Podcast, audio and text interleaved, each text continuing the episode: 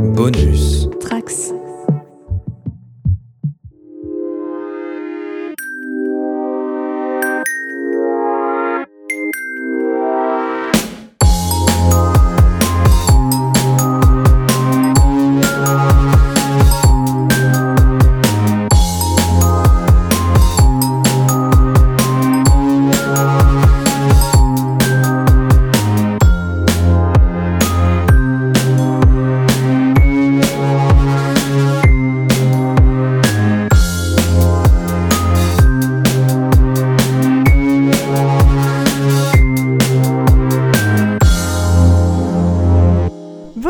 Toutes et à tous et bienvenue dans le Lemon Adaptation Club, le podcast consacré aux adaptations en tout genre.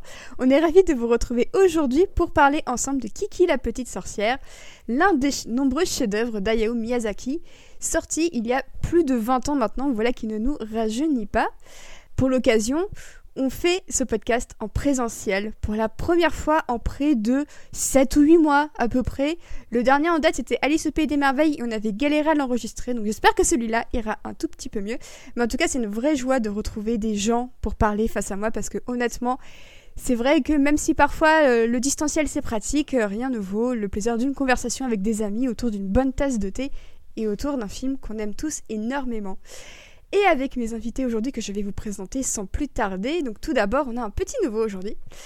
Il est rédacteur chez la revue de cinéma Revue et Corrigé et il est également auteur chez Playlist Society. C'est Alexandre, comment ça va? Salut, bah ça va très bien, merci de m'inviter. Je suis ravi d'intégrer euh, cette équipe qui se connaît bien. Eh ben, merci beaucoup euh, d'avoir accepté mon invitation. Donc, tu as notamment écrit euh, le livre Un monde parfait selon Ghibli, donc disponible chez Playlist Society, que j'espère que tu pourras me dédicacer à la fin de, de ce podcast. Mais oui, Ah, merci beaucoup.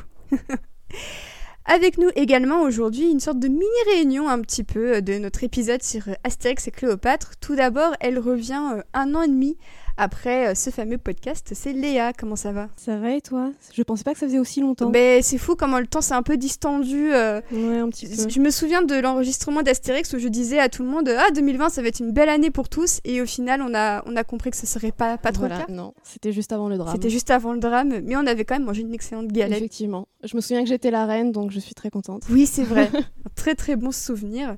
Euh, donc Léa, tu es comédienne C'est ça. et euh, tu as tourné dans un court métrage récemment Ouais. de notre amie Sipan, qui était déjà, qui était d'ailleurs déjà venue dans le podcast. Et tu partages l'affiche de ce court métrage avec notre autre invité qui est Renaud. Comment ça, Ça, va va très bien et je suis désolé de t'annoncer que tu es toujours toute seule et que nous sommes dans ta tête. Oh bah merde alors Quel dommage Donc euh, Renaud, les auditeurs te connaissent bien, donc tu es toujours rédacteur en chef pour Cinématrack et également scénariste. C'est ça. Eh bien, parfait. Très belle présentation. Rien ne change et pourtant, euh, beaucoup de choses euh, ont changé pour toi. Et tu vas d'ailleurs bientôt pouvoir jouer ta pièce. Oui, absolument, puisqu'on joue nos trois premières dates euh, le 28 juin, le 5 juillet et le 12 juillet au Théâtre Pixel à Paris. Donc c'est des lundis à 20h30 et on a très très hâte et on a très très peur. Et donc, on rappelle le titre de la pièce c'est L'oublié du cimetière de Greenwood. Exactement. Parfait. J'ai tout bien retenu. Je suis très contente. Merci. Et enfin, c'est un petit peu le Gigi de ce podcast. Hey. c'est un peu le Gigi de ma Kiki, si, si je puis me permettre. d'accord. Ça va? Tu demandais une belle présentation, donc Corentin, moi, je te l'offre cette belle présentation. Bonjour, je suis le kiki de. Non, le Gigi de son sa kiki. Voilà, Exactement. c'est moi. Donc, Tout ça, Coran- tout ça sera coupé évidemment. Non, pas du tout. On va le garder. Donc, Corentin, tu es toujours rédacteur pour le site Comics Blog et tu podcastes toujours également sur First Print. Oui, Et bah, très bien. C'est cool, t'as l'air très heureux. je suis très content d'être là. Et bah, moi aussi, je suis très contente que tu sois dans notre appartement. euh, C'est c'est sympa aussi. C'est vrai que c'est sympa ici. Petit canapé, télé, tout. Ouais, ouais. C'est pas mal. Hein, C'est vrai. sympa. C'est sympa. pourrait y vivre. On pourrait y vivre, effe- effectivement. Et euh, je tenais, avant euh, qu'on commence le podcast en bonne et due forme, à remercier. euh, Alors, tout d'abord, à blâmer euh, Renaud qui fait Non tomber mais attends, mais tu mets les des baguettes. baguettes je les ai, sous, tu sais que je là. les ai Mais vues c'est de la décoration Ah oui, je sais, mais je les ai vus. Je me suis dit avec le fil, avec le fil, Elles vont micro, tomber. ça va tomber, c'est sûr. Mais c'était très joli. Parce que du Je coup, voilà, remettre. inutile de vous dire que j'ai beaucoup de goodies de, de Kiki chez moi, dont des baguettes que j'ai offert à Noël à, à- à Corentin et qui nous permettent de manger nos ramen lorsque l'occasion se présente. Voilà, c'était un petit interlude plutôt sympathique. Et euh, donc pendant que Alexandre examine ses baguettes, Je voulais juste remercier euh, César, euh, qui fait également partie du, du label Bonus Tracks, pour le prêt du matériel euh, et des micros, puisque euh, même si le Tibi fonctionne très très bien, eh bien, il s'avère que j'ai eu quelques galères financières ces derniers temps Mais et que l'achat de, de micros va se faire de manière très groupée, ça va être une grosse somme d'un coup, donc en attendant, on, on emprunte un peu de matériel. Mais, mais enfin, Océane, tu veux dire qu'il faudrait rendre à César ce qui est à César? Exactement. Et j'espère vraiment qu'il écoute ce podcast pour... euh, J'imagine sa tête pendant que tu fais cette blague. J'espère qu'il qu'il rira. Donc euh, bonjour euh, à César. Donc on va aujourd'hui parler de Kiki la petite sorcière. Donc c'est l'un des plus célèbres films du, du studio Ghibli. Tous les jours ou presque sur Twitter on voit des comptes esthétiques de Ghibli retweeter des, des gifs du film. C'est vraiment... à mon sens, un des films les plus gifés euh, que j'ai vu de ma vie sur Twitter. Donc, euh, donc euh, c'est plutôt sympa et c'est plutôt joli. Et avant qu'on commence vraiment à parler de Kiki la petite sorcière, je voulais savoir comment s'était passé pour vous la découverte de, de Ghibli. Est-ce que tu veux commencer, euh, Léa? Et bah on va commencer en beauté parce que moi j'ai découvert ça et j'ai pas aimé du tout. Ouais. Quand j'étais petite. Sors Non, je me souviens, euh, j'avais vu le château dans le ciel au cinéma et j'avais pas accroché, mais alors du tout. Quand j'étais petite. Il faudrait que je le revoie maintenant. Oui. Mais euh, du coup, voilà, ça s'est fait un peu plus tard euh, à l'adolescence, je pense. Euh, surtout avec le château ambulant. Et Kiki est venu après, juste après, et c'est l'un de mes préférés. Voilà. Mais ça a très mal commencé. hein. Euh, Renaud? Euh, oui, moi j'ai commencé au cinéma euh, avec Chihiro quand j'étais enfant, du coup, quand il est, il est sorti en 2001, je crois, c'est ça. hein. Donc je devais avoir, euh, je devais avoir 10 ans, euh, ça m'avait un peu traumatisé. Mm. Euh, et ensuite, on en a vu plusieurs avec mes parents au cinéma, et je me souviens avoir vu Totoro, mais en fait, j'en ai pas vu beaucoup quand j'étais jeune. Et c'est plus en étant ado que j'en ai rattrapé une partie. Et en fait, tout récemment, j'ai ra- j'ai rattrapé tous ceux qui me manquaient. J'avais surtout vu les, les derniers en date, en fait, mais tous les premiers, euh, bah, j'ai profité du fait que, que Netflix ait un contrat et qu'il les récupère. Et du coup, maintenant, je les ai tous vus, tous, même les deux téléfilms, dont Aya et la sorcière, qui est horrible. On en reparlera un petit peu Mm. plus tard d'ailleurs parce que c'est un sacré sujet. Et bon, ça parle de sorcières comme Kiki, mais avec un résultat un peu contrasté. euh. Contrasté, c'est mignon. hein, ça- Mais j'aime la gentillesse, tu Ouais, vois. J'ai pas trop non plus envie de les enfoncer. euh. Alexandre, comment ça s'est fait pour toi? Alors Moi, ça s'est fait aussi progressivement. Alors, c'est pas que j'avais pas aimé la première fois, mais c'est que donc j'avais vu Shihiro moi, en premier à sa sortie. J'avais trouvé ça très bien, mais je suis pas tombé tout de suite dedans. Et j'avais des copains, parfois un petit peu plus jeunes que moi, qui ont vraiment, qui ont vraiment fait tout de suite leur film culte. Et c'est plutôt après, quand j'ai découvert, euh, peut-être quelques années après, euh, Princesse Mononoke, où là, vraiment, j'ai eu le choc. Euh, et c'est après que j'ai découvert leurs autres films. Pareil, adolescent, et on va dire entre 2000, euh, 2004 et 2008, là, j'ai vraiment tout vu, avec euh, effectivement très vite des coups de cœur pour Kiki la petite sorcière, mais, euh, mais aussi pour euh, Nausicaa. En fait, Nausicaa, très tôt, c'est devenu un, des personnages que je rêvais d'être. C'est-à-dire que pour un garçon, c'est rare d'avoir un personnage féminin qu'on rêverait d'in- d'incarner. On a, on, a, on a assez de modèles comme ça dans la pop culture. Et Nausicaa, c'était un peu devenu le, personnage qui me fascinait le plus. Et, et- et Kiki est petit à petit devenu mon film doudou. J'aime bien cette expression. Et toi, Corentin, comment ça s'est fait? Bah, moi, c'est un peu la synthèse de vos trois expériences, du coup, puisque j'ai découvert comme toi, je pense, parce qu'après, on est de la même génération, euh, Chihiro au cinéma. Et comme toi, euh, j'ai pas aimé. Parce que, euh, en fait, je trouvais ça effrayant. J'étais, je pense, encore un peu jeune pour adhérer au sans visage, espèce de monstre très, très effrayant. J'ai eu du mal à m'y mettre. Totoro, je trouvais ça mignon, mais un peu chiant. Et finalement, c'est avec Nausicaa que vraiment j'ai eu la tarte quand j'ai enfin pu le voir à l'adolescence. Enfin, je sais même plus d'ailleurs à quel âge vraiment. Enfin, c'était avant que j'ai 20 ans, je suis quasiment sûr de ça. Et voilà, bah, le fan de Mad Max en moi, évidemment, était très content. Euh, et après ça, voilà, j'ai enchaîné avec Porco Rosso et Kiki, et tout de suite, je me suis dit, ok, ça, c'est autre chose que de l'animation occidentale, c'est autre chose que ce qu'on peut faire nous. C'est vraiment des œuvres d'art, en fait. J'ai toujours préféré Miyazaki à Takahata, que j'ai vu vraiment sur le tard, pour le coup. Les Takahata, c'est, à part Pompoko, c'est pas un des œuvres qui me parle beaucoup. Mais aujourd'hui, c'est partie de, Miyazaki fait partie de mes créateurs préférés euh, dans le cinéma en général. Et euh, moi, c'est simple, c'est que j'ai vu euh, Chihiro quand j'avais euh, 8 ou 9 ans, quand ma meilleure amie de l'époque l'avait en cassette. Et en fait, le début était bien, et puis ensuite, les parents de Chihiro se sont transformés en cochons, et ça m'a tellement traumatisée que elle a dû euh, arrêter parce que j'avais eu trop peur et que, que c'est la première fois que je voyais des gens se transformer de, manière monstrueuse et que c'était hyper effrayant pour moi. euh, c'était même avant tous les trucs de loup-garou que j'avais regardé. Il y avait cette dimension, euh, pour moi c'était vraiment limite du body horror avant, avant l'heure quand j'étais gosse. C'était de voir des gens se transformer à leur insu et tout ça et ça m'avait terrifiée. Et d'ailleurs j'ai essayé de revoir une Chihiro depuis avec Corentin et ça n'a toujours pas fonctionné parce que je crois que cette image est trop profondément euh, gravée dans ma tête. Mais après c'est vrai que bah, je pense comme plus de personnes qu'on pourrait le croire. J'ai profité effectivement du deal de Netflix euh, pour en découvrir pas mal, dont euh, Kiki, mais que du coup j'ai découvert Kiki que l'an dernier. et c'est un peu comme si j'avais vu ce film depuis une éternité, mais que je ne le découvrais qu'il y a un an. Enfin, il y avait cette sensation d'être un peu à la maison sans savoir que tu étais à la maison, et c'est quelque chose que j'apprécie énormément dans ce film, et, euh, c'est d'ailleurs pour ça qu'on en parle aujourd'hui. Voilà. Et du coup, avant le film Kiki la petite sorcière, il y avait les livres à la base, écrits par l'autrice japonaise Eiko Kadono. Euh, je sais que parmi vous, tout le monde, sauf Corentin, a lu au moins un bouquin, et c'est vrai que c'est un colloque totalement gratuit, mais j'assume complètement.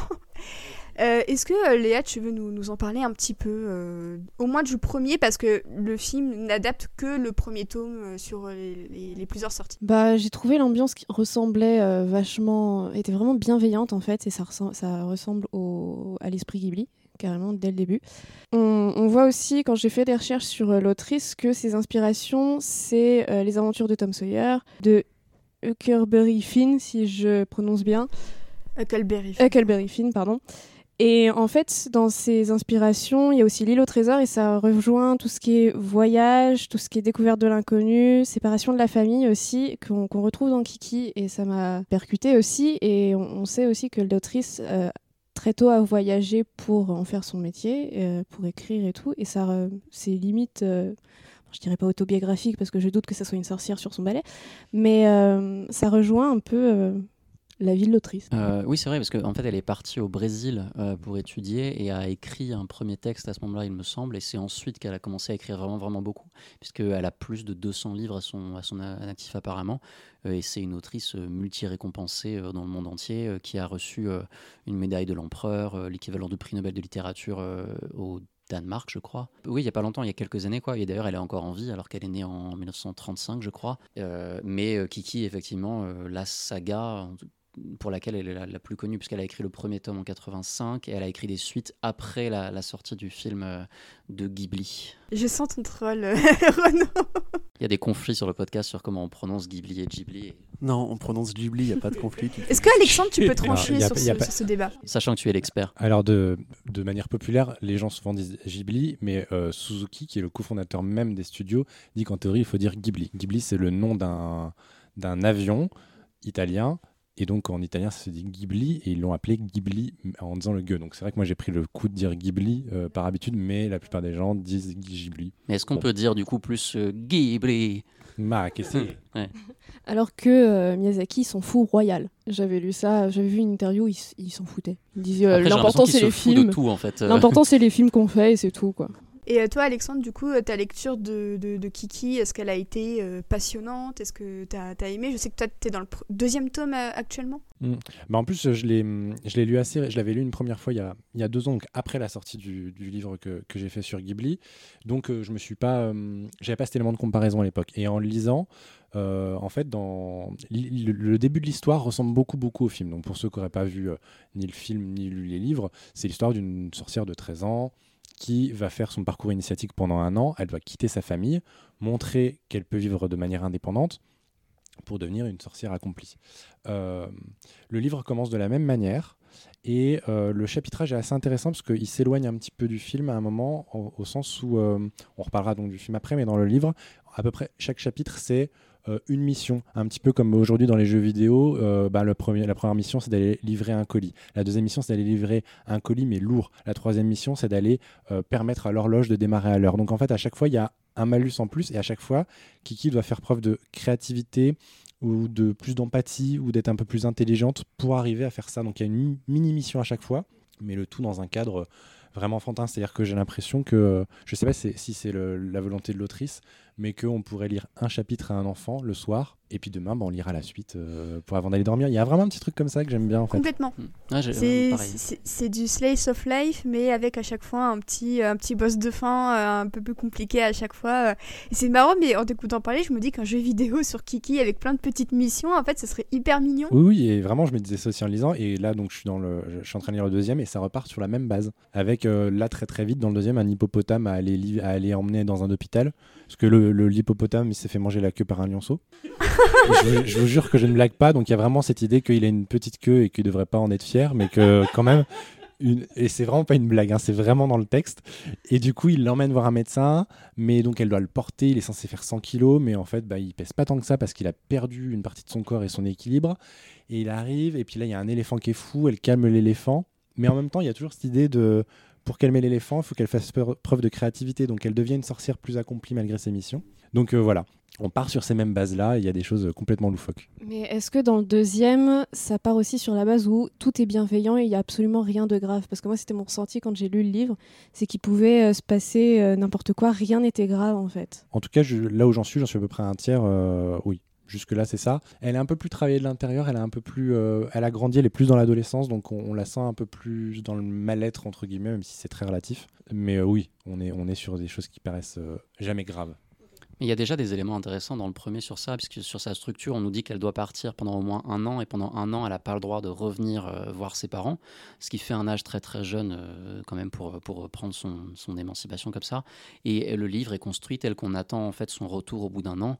Euh, chez ses parents. Et même déjà, en fait, sur ce, du coup, ce chapitre du retour, euh, je l'ai trouvé très très intéressant euh, sur le, fait qu'elle, très vite, elle, se, elle comprend en partant à quel point elle s'est attachée au lieu où elle s'est installée et elle veut même repartir plus tôt. et c'est, très très beau comme, comme séquence, ça aussi. Il y a un passage qui m'a marqué, c'est celui où elle est censée être en, vacances et se détendre. Et puis elle, elle, elle, pense à ses commandes, elle dit Mais si ça se trouve, quelqu'un a appelé pour prendre une commande et je suis pas là. Ça m'a rappelé un peu mon boulot de community manager où la, déconnexion est très difficile. Mais euh, j'ai trouvé ça hyper touchant qu'elle se dise à 13 ans, ah oui, mais mes commandes et tout ça, et qu'elle fasse passer euh, l'intérêt général avant le, avant le sien, en fait. Euh, et, le fait que ses parents se disent, ouais, non, mais elle, n'est elle est pas heureuse là, il faut qu'elle retourne travailler. Alors c'est une vision du travail qui, qui, qui, pose discussion aussi, c'est ça qui est intéressant. Mais c'est j'avais trouvé ça hyper touchant de voir que ses parents acceptaient l'idée qu'elle était déracinée pour de bon et que, en fin de compte, en fin de compte, l'acceptation de la fin de quitter le nid familial, il passe autant par Kiki que par les parents qui doivent accepter qu'elle ne soit plus là. Et il y a plusieurs choses intéressantes aussi justement concernant son, travail, puisque, enfin je trouve, euh, puisqu'au départ, au tout début, elle ne souhaite pas forcément être sorcière, et elle parle du fait que c'est le métier de sa mère, donc il y a un côté un peu héritage, euh, suivre le pas de ses parents, etc., qui vient dans sa décision, qui vient jouer, et, en fait, j'ai l'impression qu'elle joue beaucoup entre justement bah, cet héritage-là et s'affirmer en tant que personne euh, individuelle qui fait euh, le livre, à mon sens, vraiment très très intéressant, au-delà de sa dimension enfantine euh, absolument adorable. On parlait avant d'un chapitre avec des pulls euh, sur un bateau et des, des, pulls de ventre, qui est absolument délicieux. Moi, je trouve ça vraiment très très bien. C'est vraiment effectivement un, livre qu'on peut même conseiller aux enfants à partir du moment où, pour moi, tu rentres en primaire, tu es capable de lire, tu es capable de lire le livre. Euh, je trouve que la traduction euh, des éditions Inis, me semble-t-il, euh, est plutôt chouette. c'est à la fois enfantin et en même temps, ça prend pas les enfants pour des idiots. et je trouve que ça réussit à faire passer des concepts et une, psychologie de manière très très fine, sans forcément trop appuyer. Mais je trouve que on comprend très vite ce qui se passe dans la tête de Kiki et que on s'attache très très vite à elle, comme, comme dans le film aussi. Mais là, vraiment, dès le début, on, a envie de suivre euh, ce qu'elle va devenir et la manière dont l'univers un peu est créé et tout ça, c'est à la fois très simple et en même temps on, s'y accroche très vite parce que c'est à la fois du, fantastique avec les sorcières en même temps ça reste quand même ancré dans le réel et je trouve que la balance des deux est plutôt bien, euh, plutôt bien écrite. Oui et puis alors euh, les personnages autour qui, enfin, qui gravitent autour sont plus de passages, si ce n'est les parents au début qui sont plus développés, et, la, et, la, boulangère, mais sinon, euh, les autres personnages sont souvent de passage sur un chapitre et disparaissent. Alors, ils peuvent revenir ponctuellement. Et du coup, ce qui est important, c'est que là, le personnage de Gigi devient vraiment la personne avec laquelle elle dialogue. Alors, c'est vrai dans le film, mais elle est encore plus là. Donc, en fait, c'est comme une extension d'elle-même. Quand euh, Gigi râle, quand euh, il a une pensée, on va dire, un, peu, un, peu, un peu de fripon, parce qu'il est comme ça. En fait, c'est un peu Kiki elle-même qui, ben, elle est gentille, mais des fois, elle a envie de râler, des fois, elle est fatiguée, des fois, elle est. Et ça passe plus par le personnage de Gigi.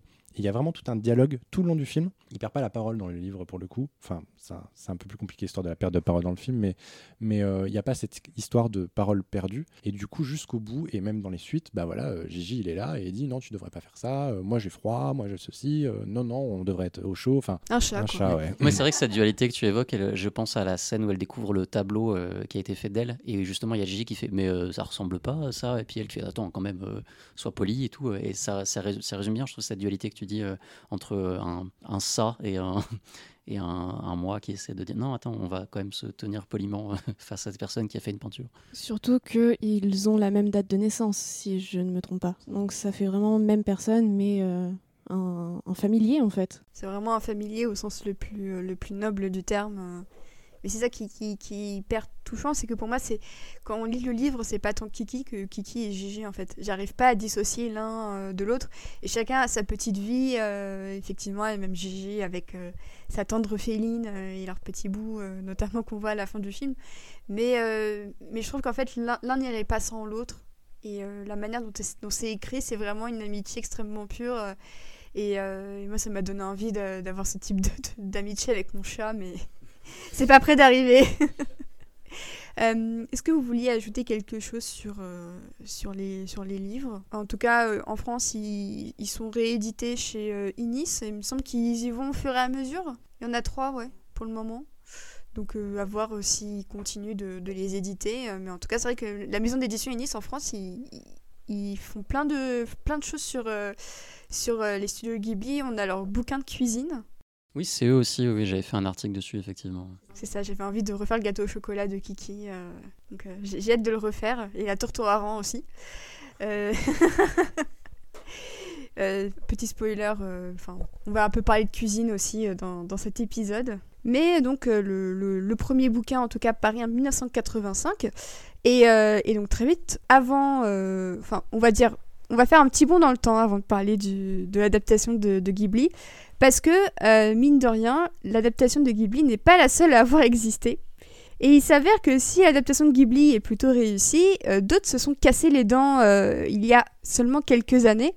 Renaud, est-ce que tu veux un peu nous, parler de, ce live action tout simplement improbable? Bah déjà, déjà tu as tout dit, un live action. Le, le problème est, je pense, déjà très posé. C'est un réalisateur plus connu pour des films d'or qui a fait The Grudge, qu'il a fait. C'est donc en 2014, effectivement. Et j'ai pas vu le film, j'ai lu euh, la critique de Variety et j'ai vu le trailer. Et c'est horrible. C'est vraiment ignoble. On dirait, euh, on dirait vraiment la production value d'une parodie du SNL, quoi. Euh, c'est vraiment immonde. Euh, et par contre, l'autre truc qui m'intéressait, c'est que ça a été monté sur scène en Angleterre, sur le West End, en pièce de théâtre, mais aussi en musical euh, au Japon en 2017. Et euh, le, le musical japonais a repris en avril 2021. Et j'ai cherché des images sur Internet, je n'ai rien trouvé. Alors après, je pense que je trouverais plus facilement si je savais utiliser un moteur de recherche en japonais, mais je sais pas. Euh, mais donc pour l'instant, j'ai rien trouvé. Mais j'étais assez curieux de voir euh, qu'est-ce que ça pouvait rendre et voir s'ils avaient euh, changé les musiques ou s'ils avaient réexploité euh, bah, le travail des Ishii ou si c'est quelque chose de complètement nouveau.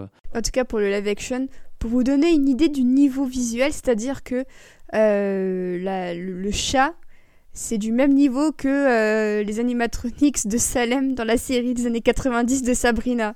Donc voilà, on part pas sur des, forcément des, des bonnes bases et c'est vrai que bon visuellement c'est un peu compliqué de, de reproduire un peu la magie euh, de, de Ghibli. Et, et j'ai cru comprendre en plus que l'actrice avait 17 ou 18 ans et que, ça, et que ça crée un peu un malaise parce qu'il y a, il y, a, il y a tout un truc qui est hyper important dans, dans Kiki, euh, le film. C'est, y a, Miyazaki s'est donné beaucoup de mal dans sa carrière pour ne pas sexualiser ses héroïnes, pour, euh, pour faire en sorte qu'il n'y ait jamais d'ambiguïté ou quoi que ce soit. Elle a 13 ans. Et là, prendre une actrice de 17 ans, apparemment, ça enlève tout le côté potentiellement mignon de, de, Kiki. Et, vu que je crois qu'elle a même pas de charisme, ou en tout cas elle joue pas très bien, donc euh, il y a zéro charme, et on parle quand même d'une histoire toute simple, toute gentille. Donc si le charme il passe pas par la mise en scène, par des effets visuels et par ses acteurs, ou par la voix en l'occurrence si c'est un film d'animation, euh, ça va être un peu compliqué. hein. On peut rappeler effectivement que Miyazaki a été très vocal sur la, culture euh, lolicon euh, au Japon euh, en disant qu'il trouve ça absolument dégueulasse et que toute, sexualisation de tout ce qui est l'enfance en fait, trouve ça, il trouve ça absolument ignoble. et ça, ça va de pair, je pense, avec ce que tu dis. Au- en plus du fait que si elle est effectivement plus âgée, toute la thématique de justement l'émancipation, la prise d'indépendance et la perte de l'innocence n'est en tout cas plus, plus vraiment présente. Quoi. Oui, il se donne un, vrai mal dans sa, dans sa mise en scène à ne jamais sexualiser. Dans, dans Geeky, elle porte une culotte blanche ample sous sa robe et il y a des scènes de vol, donc une robe ça vole hein, dans les airs et tout, et jamais à aucun moment on pourrait éventuellement se dire que c'est un peu maladroit, malsain, et c'est vrai dans ses autres films, c'est vrai dans Nausicaa, c'est vrai dans toute sa filmographie.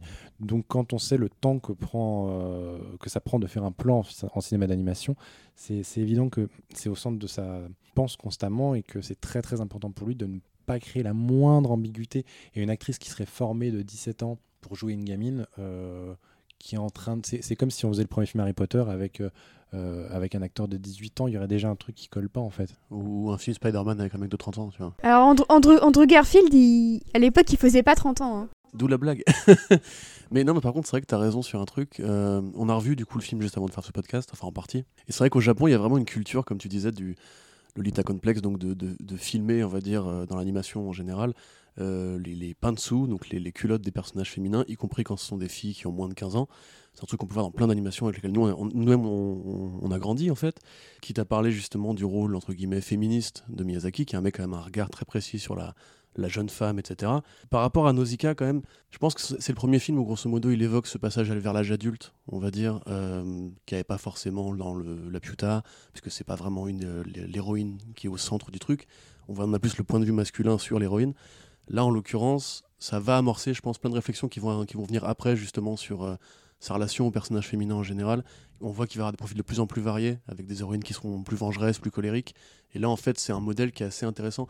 De ce que j'ai vu dans mes recherches, justement, il y a beaucoup de publics, euh, enfin de spectatrices japonaises qui l'ont remercié d'avoir enfin fait un portrait qui était euh, quelque part assez réaliste et assez authentique dans le combat de la femme pour l'émancipation et pour la sécurité financière, euh, pour l'indépendance en fait en général. Et je trouve que c'est une, des, grandes réussites du projet. Effectivement. Et bah donc on va passer à l'adaptation donc par Hayao Miyazaki, qui a connu une, une production un petit peu euh, compliqué au début. Est-ce que tu veux un peu nous en parler, euh, Renaud? Euh, Oui, je veux bien. donc c'est le, quatrième ou cinquième film, selon comment on compte le, début des studios, et, qui arrive en fait après le, relatif succès de, Totoro, qui était couplé avec Le Tombeau des Lucioles, qui a surtout fait de l'argent grâce aux produits dérivés Totoro en fait, et, et Kiki en fait est le premier vrai succès au box-office pour le, pour le studio. et sachant que quand le, projet a été lancé, Miyazaki était occupé et Takahata a été occupé, euh, en fait, ils l'ont proposé à quelqu'un d'autre, qui s'appelle donc Sumao Katabuchi, qui avait travaillé sur la série Sherlock Holmes euh, avec Miyazaki. Et en fait, il n'a pas été satisfait de ce qu'il a vu, comme très souvent, si on, vous avez vu des documentaires euh, où on voit Miyazaki travailler, il est jamais satisfait de quoi que ce soit, il reprend absolument tout, le moindre plan, la moindre animation, il faut qu'il reprenne tout à chaque fois. Et donc, il a fini par bah, récupérer le projet une fois qu'il avait libéré un peu de temps, et c'est comme ça qu'il s'est retrouvé à la tête de ce magnifique film. Voilà, si quelqu'un veut rajouter des détails. Non, mais rapidement, enfin, effectivement, je pense que c'est important de rappeler que Kiki, je pense qu'il est peut-être moins connu en France que beaucoup d'autres œuvres euh, de Miyazaki, dont, euh, voilà, effectivement, il est, il est sorti assez tard chez nous. Mais par rapport à Totoro, qui est quand même plus connu, enfin, c'est vraiment la peluche Totoro est vraiment identifiée comme le film, la mascotte de Ghibli. Euh, mais à l'époque, c'est vrai que c'était un vrai pari pour eux parce que donc ils étaient au sein d'un groupe qui s'appelait Tokuma Shoten avec donc Shizuki, Suzuki, pardon, Takahata et Miyazaki et c'est vrai que l'argent ne rentrait pas vraiment encore. Euh, quelque part, Nausicaa n'était pas vraiment encore vraiment un film de, de Ghibli, identifié à Ghibli. Et au bout de quatre films, quand le succès de, de Kiki finit par arriver, lui explique grosso modo avec des années de recul que ça a un peu sauvé les meubles et que ça, a validé leur pari parce qu'au départ c'était des mecs qui venaient de l'animation, enfin de l'animation télévisée pardon, et qui avaient un peu tout plaqué pour devenir indépendants et qui seront encore plus indépendants ensuite à la fin de la décennie. Et sans ce film-là, on peut se poser la question de est-ce que euh, les financiers auraient continué à signer l'échec attendu qu'il y avait quand même des risques à terme, euh, bah, ça fasse beaucoup de films et très peu d'argent quoi. Oui oui, ça a été extrêmement important l'arrivée, le, le, succès de Kiki parce que le, succès de Totoro, comme tu dis, c'est le merchandising et ça a même dû attendre la diffusion de télé quelques mois plus tard. Donc euh, c'est moment de la diffusion télé que là, il y a vraiment eu le délire des peluches, des chants euh, dans les écoles et tout. Euh, et, le succès de Kiki a été tel qu'ils ont enfin pu euh, envisager la construction des locaux. Jusque-là, les Ghibli n'avaient pas de locaux. Il y avait un petit côté start-up hein, avant l'heure, mais c'est vrai, c'était une... ils fonctionnaient au projet. Et donc, ils engageaient au projet et ils ont pu enfin prendre. Alors, je sais pas si le CDI existe vraiment, mais l'équivalent du CDI pour les animateurs et pour tous ceux qui travaillaient euh, au studio. Ils ont construit des locaux après ça et donc ça a pu mettre en production Souvenir Goutte à Goutte et Porco Rosso dans des conditions euh, matérielles, financières beaucoup plus, euh, beaucoup plus confortables. Et quelque chose qu'on a tendance aussi peut-être à oublier de nos jours, c'est qu'à l'époque, euh, les films Ghibli ne sont pas connus à l'étranger. Le premier film des studios qui sort en France, c'est Porco Rosso. Et la France est un des plus gros pays à regarder des films de, de- Miyazaki et des studios. Aux États-Unis, je sais pas à partir de quand ils sont diffusés par, euh, par Disney, mais pas tout de suite aussi. C'est pas hein. tout de suite en fait, il y a eu plusieurs deals. Euh, Celui-ci en fait, il est sorti une première fois euh, sous une autre, euh, euh, une autre boîte, ouais, un autre distributeur. Et en fait, il y a eu un nouveau deal avec Disney après, avec un nouveau doublage et des changements, puisque la première version qui avait été pour l'an- apparemment approuvée par Miyazaki avait rajouté de la musique, parce qu'il y a très peu de musique au final dans le film. Donc ils avaient pris un compositeur de leur côté pour rajouter de la musique. Ils avaient changé les chansons aussi euh, de début et de fin pour mettre une des chansons euh, locales. Et ils avaient complètement changé le personnage de, Gigi au doublage en lui rajoutant des répliques euh, là où il n'y en avait pas.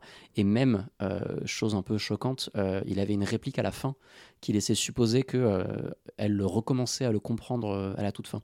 Et ces choses-là ont été ensuite euh, effacées dans la sortie DVD très tardivement en fait euh, chez, chez Disney quand, quand le deal a été repris derrière. J'avais noté les dates quelque part euh, 97, 98 pour la ressortie, c'est ça. donc c'est bien dix ans après pour la sortie supervisée par Disney avec l'Assetter euh, qui a eu un, un long partenariat de supervision de tout ce qui est doublage et retraduction.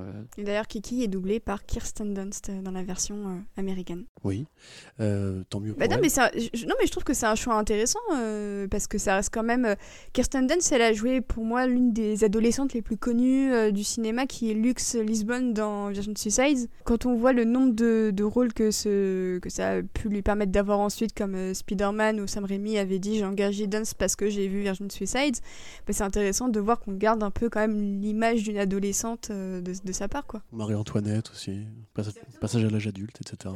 Dans un pays d'Europe. Mais euh, non, moi, ce que je voulais dire, c'est que du coup, le budget de Kiki était plus important, enfin deux fois plus important, je crois, que Totoro en termes de production. Et pour sauver les coûts, en fait, ils avaient fait venir euh, beaucoup de jeunes animateurs et animatrices qui étaient encore assez débutants. Et c'est euh, amusant parce que le film parle un peu de ça aussi, du fait que tu es jeune, tu jamais bossé, tu arrives à la ville. Et ce qui est une passion, en fait, va devenir une corvée quand tu le fais pour un salaire, avec, euh, quand tu comptes pas tes heures que ça devient un métier passion, justement. Donc je trouve ça assez rigolo qu'il ait entre guillemets intégré. Il dit aussi, Miyazaki, qui s'est un peu inspiré justement des jeunes femmes qui travaillaient avec lui euh, dans les premières ébauches de Ghibli ou qu'il avait croisé à la télévision pour euh, concevoir le portrait du truc. Donc c'est encore assez méta euh, dans, dans le machin. Oui, en fait, sur ce sujet-là, hyper intéressant parce que c'est- Miyazaki, Miyazaki, c'est un animateur en fait, et donc en soi, en fait, il est habitué à observer le monde pour pour trouver des idées. Il l'a toujours fait euh, pour euh, pour Chihiro, notamment euh, le film est globalement, euh, enfin très largement inspiré d'un été qu'il a passé en famille euh, avec euh, sa petite nièce, je crois. euh, et donc là, effectivement, le fait qu'il observait les animatrices, mais aussi apparemment, la, il me semble, la fille de, Suzuki, euh, qui l'aurait pas mal inspiré. Euh, ça, fait partie du propos complètement. C'est un animateur, il observe, il voit ce qu'il y a autour de lui et, ça nourrit le, film euh, très précisément. Et ça va même dans l'autre sens, c'est-à-dire que le- il met en application dans la vie réelle ce ce qu'il diffuse dans les films. C'est-à-dire que euh, quand ils font les studios en dur, je veux dire, les locaux, euh, ils vont organiser le travail pour que des femmes puissent travailler dans un Japon qui est quand même très conservateur. C'est- enfin, on n'est pas sur le pays le plus féministe du monde hein, au Japon, on va pas se mentir, et, euh, toujours pas. Mais par exemple, ben, c'est des choses toutes bêtes, mais il y a une crèche pour que les jeunes mamans puissent euh, venir travailler. Ils interdisaient le travail de nuit et ils voulaient faire en sorte que la, vie de famille, en tout cas, qu'il y avait y ait encore une vie à côté, même si c'est très très très exigeant de travailler chez, chez Ghibli. Il y a quand même cette idée que euh, l'émancipation passe à la fois par euh, le fait de pouvoir travailler, mais aussi de ne pas être prisonnier de son travail. Et de ce que je comprends, et de ce que de ce que de ce qu'ont pu dire les gens qui ont travaillé avec Miyazaki, notamment des femmes, c'est que bah voilà, sans l'impulsion notamment de Miyazaki, et un peu de Suzuki aussi. Takahata, il est dans son monde, mais euh, je l'adore, mais il est, il est dans son monde, c'est pas du tout un gestionnaire et tout. Ben ça a aussi pas mal changé la donne et ça a aussi un peu montré l'exemple dans un milieu qui était le milieu de l'animation au Japon, qui était effectivement avant tout télévisuel, qui était très très dur, qui était très euh, masculin, qui avait des codes très rigides, qui était sur des productions très rapides, très euh, très compliquées. Et eux, ils ont vraiment ben, euh, ouais, euh, changé l'approche de travail. Et, et c'est ce qui me plaît, c'est-à-dire qu'on n'est pas sur ces réalisateurs ou réalisatrices qui euh, peuvent faire passer un message et on se rend compte que dans la vie privée, c'est l'inverse. Voilà, alors après, on peut quand même apprécier les films, mais. euh, et là, je trouve que, euh, je dirais pas jusqu'à dire que Miyazaki est féministe, je pense qu'il est, il est pas du tout dans cette optique. Plus euh, progressiste, euh, humaniste. Oui, voilà. Euh, moi, moi j'aime bien que, son côté papy grincheux m'emmerdait pas avec cette question. Parce que, non, mais il a vraiment ce côté. Je, il, comprend qu'il est dépassé par ce monde d'aujourd'hui. il préfère pas s'exprimer plutôt que de dire une connerie. Et, il préfère dire euh, soyez libre de faire ce que vous voulez. Alors il y a que sur la 3D qu'il est chiant. Ça, me rappelle euh, cet extrait très connu où un journaliste l'interview pendant qu'il sort ses poubelles parce que au box-office, je crois que c'était un film Demon Slayer. C'est Demon Slayer qui avait euh, battu Shihiro au box-office. On lui demandait sa réaction. Il disait Mais je sors juste mes poubelles, laissez-moi tranquille. Et, je trouve que c'est une très belle vision des choses. euh, et puis bah, c'est aussi un peu euh, le contraste, tu en parlais tout à l'heure, Corentin, entre modernité et, tradition. Oui, bah, après ça, c'est effectivement un stéréotype très, très présent quand on parle du Japon, parce que c'est un, un pays de tradition, en fait, qui a longtemps, qui met beaucoup de temps à se moderniser, parce qu'il a vécu sur une, structure insulaire avec un, gouvernement qui n'a pas beaucoup changé depuis euh, pas mal de, temps. Mais euh, effectivement, le, propos aussi de la carrière de Miyazaki, enfin une partie, c'est justement, euh, alors d'aucuns diraient que c'est en référence au shintoïsme, au fait de voir les esprits et la nature un peu dans plein d'éléments comme l'arbre, justement, le, le camphre, le camphrier même dans euh, Totoro qui abriterait un esprit qui serait, qui serait Totoro. Après le, roi des chats dans euh, le court métrage qui a été fait ensuite. Euh, tu l'as vu d'ailleurs toi? Oui, en mauvaise qualité parce que c'était évidemment Ouais, pas, légal, mais oui, oui. Oui, mais dans tous les, même dans Shihiro, c'est tous les esprits euh, Ouais, Voilà, c'est ça. retrouvent. hein. Et en fait, il y a toujours, voilà, comme dans Shihiro, effectivement, il y a toujours une sorte de croisement entre le rôle de la nature, euh, la présence de l'homme qui va être pas forcément jugé, parce que par exemple, on, prend, on pense à Mononoke, où il y a justement ce dialogue entre l'industrialisation qui fait du bien à l'humanité, parce qu'elle crée des emplois, elle, elle est vecteur- vectrice de cohésion sociale, et en même temps, elle détruit la nature, et donc il faut que les humains et la nature arrivent à se, à se parler. Euh, dans Kiki, c'est pas forcément là où on va euh, immédiatement. Il y a les corbeaux, il y a, il y a les chiens, il y a les chats qui parlent, etc. Mais euh, il y a quand même vraiment ce côté, un industriel qui est assez passéiste, puisque ça reste une ville des années 50, fantasmée, etc. Et quand même un côté, la vieille génération comprend mieux ce que vit Kiki. C'est-à-dire que c'est souvent les vieilles qui, ont un rapport plus privilégié aux sorcières. Il y a ce moment où ils veulent faire cuire un, donc la, le fameux truc, la tourte, je sais pas quoi là, au hareng, voilà, et au potiron.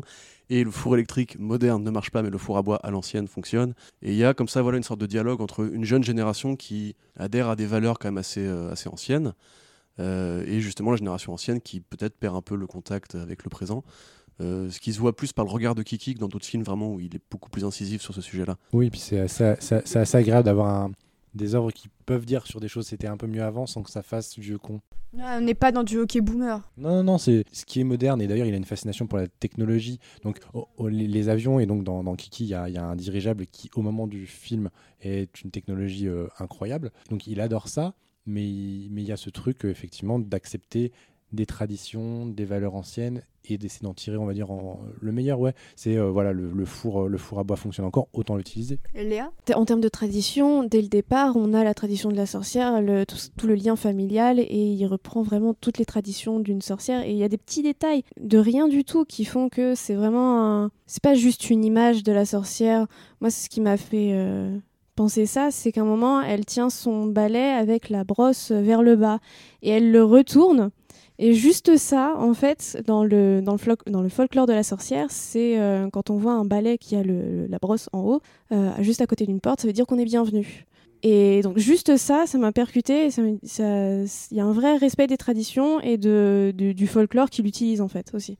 Et tu parles du ballet, et évidemment, sur le ballet, euh, elle a sa radio accrochée. Euh, donc voilà, le, le- le lien entre Mm, cette, euh, cette technologie moderne que- qu'elle représente, qu'elle accepte, et la tradition qu'elle re- qu'elle représente dans l'héritage de sa mère, est euh, on ne peut plus présent. Ça, ça va jusqu'au dress code finalement, puisqu'au départ sa mère l'habille avec une robe qui ne lui plaît pas et qu'elle porte pendant tout le film, euh, contrasté avec cette espèce de, liberté créatrice que- qu'elle va avoir au niveau des cheveux, comme d'ailleurs la collègue sorcière qu'elle croise euh, au début du film, qui elle aussi a une coupe de cheveux pas possible. Qui... Ça c'est un petit peu le côté l'uniforme, au Japon dans les universités ou dans les, lycées où tu sais le critère d'émancipation, c'est un petit peu justement au niveau du capillaire. Et euh, quelque part, tu as quand même toujours ce truc de tout le film, elle porte cette tenue qui ne lui plaît pas, mais c'est son uniforme de sorcière.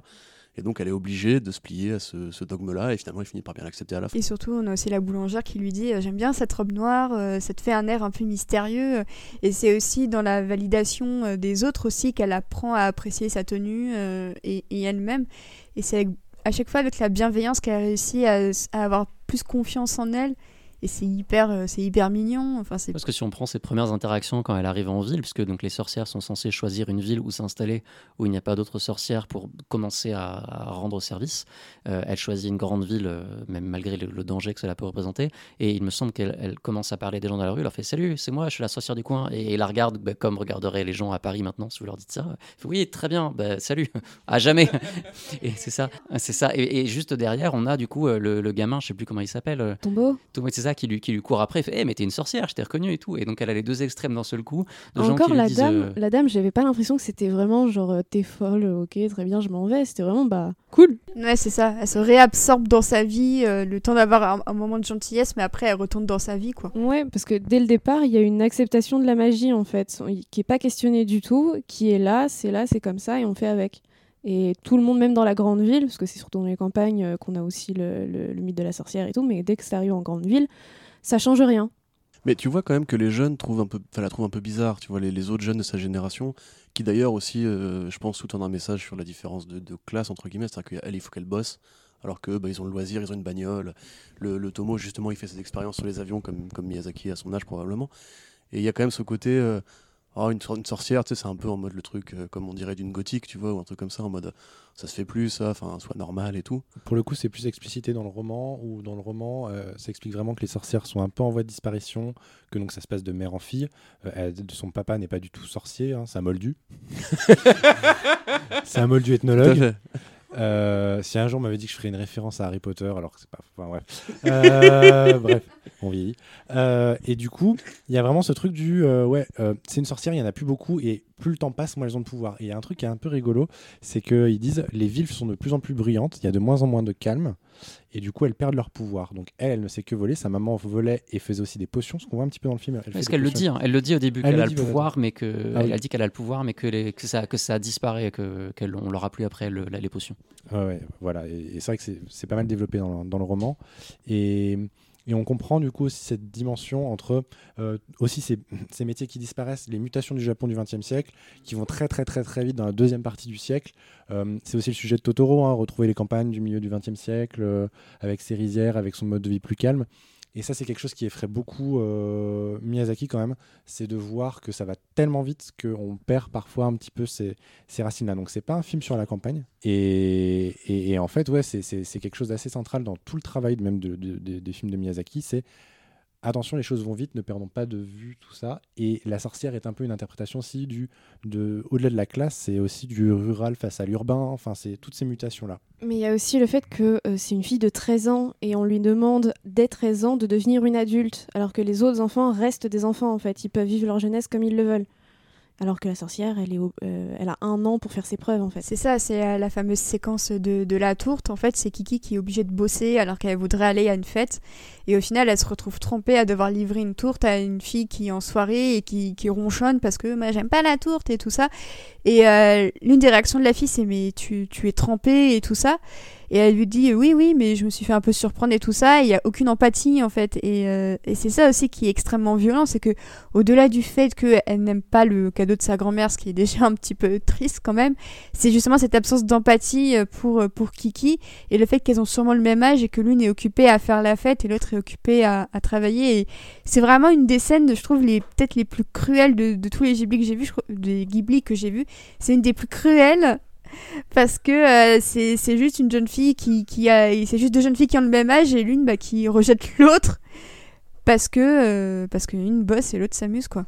Mais c'est le double propos, c'est ce que, ce que vous disiez tous les deux, justement. C'est à la fois, euh, elle grandit trop vite et à la fois, elle est encore euh, accrochée justement à ce côté, la famille c'est important.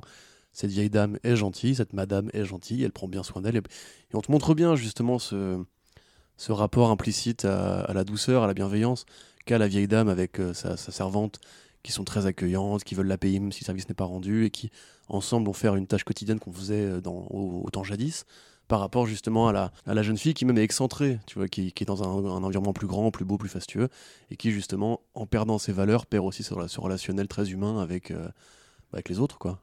Et en fait, ce qui est intéressant dans tout ce qu'on est en train de dire là, qui, j'y pense d'un seul coup, c'est que, exactement, Kiki, euh, c'est qu'en fait, on, entend bien que les considérations euh, du film sont extrêmement euh, quotidiennes. au final, la magie est très en retrait. C'est un film qui est très ancré dans le réalisme. dans le bouquin, il n'y a pas d'argent. Euh, elle fonctionne par troc euh, dans les échanges. Ici, très vite, elle arrive, elle a besoin d'argent pour s'installer. Euh, elle veut mettre un téléphone, mais elle n'a pas de quoi pour l'instant, puisqu'elle commence à travailler dans une boulangerie. Enfin, elle installe son local de livraison dans une boulangerie. et ce sont des considérations extrêmement réalistes, très terre à terre. Quand elle veut s'acheter les chaussures aussi. exactement, quand elle veut s'acheter les chaussures, il y a, y a cette dimension-là qui est tout à fait fascinante, en fait, d'installer la magie au milieu de tout ça et de mélanger les deux de manière tellement. Moi, je me sens que quand je l'ai vu justement la première fois, j'étais Ah, une sorcière Ah, attends, quoi?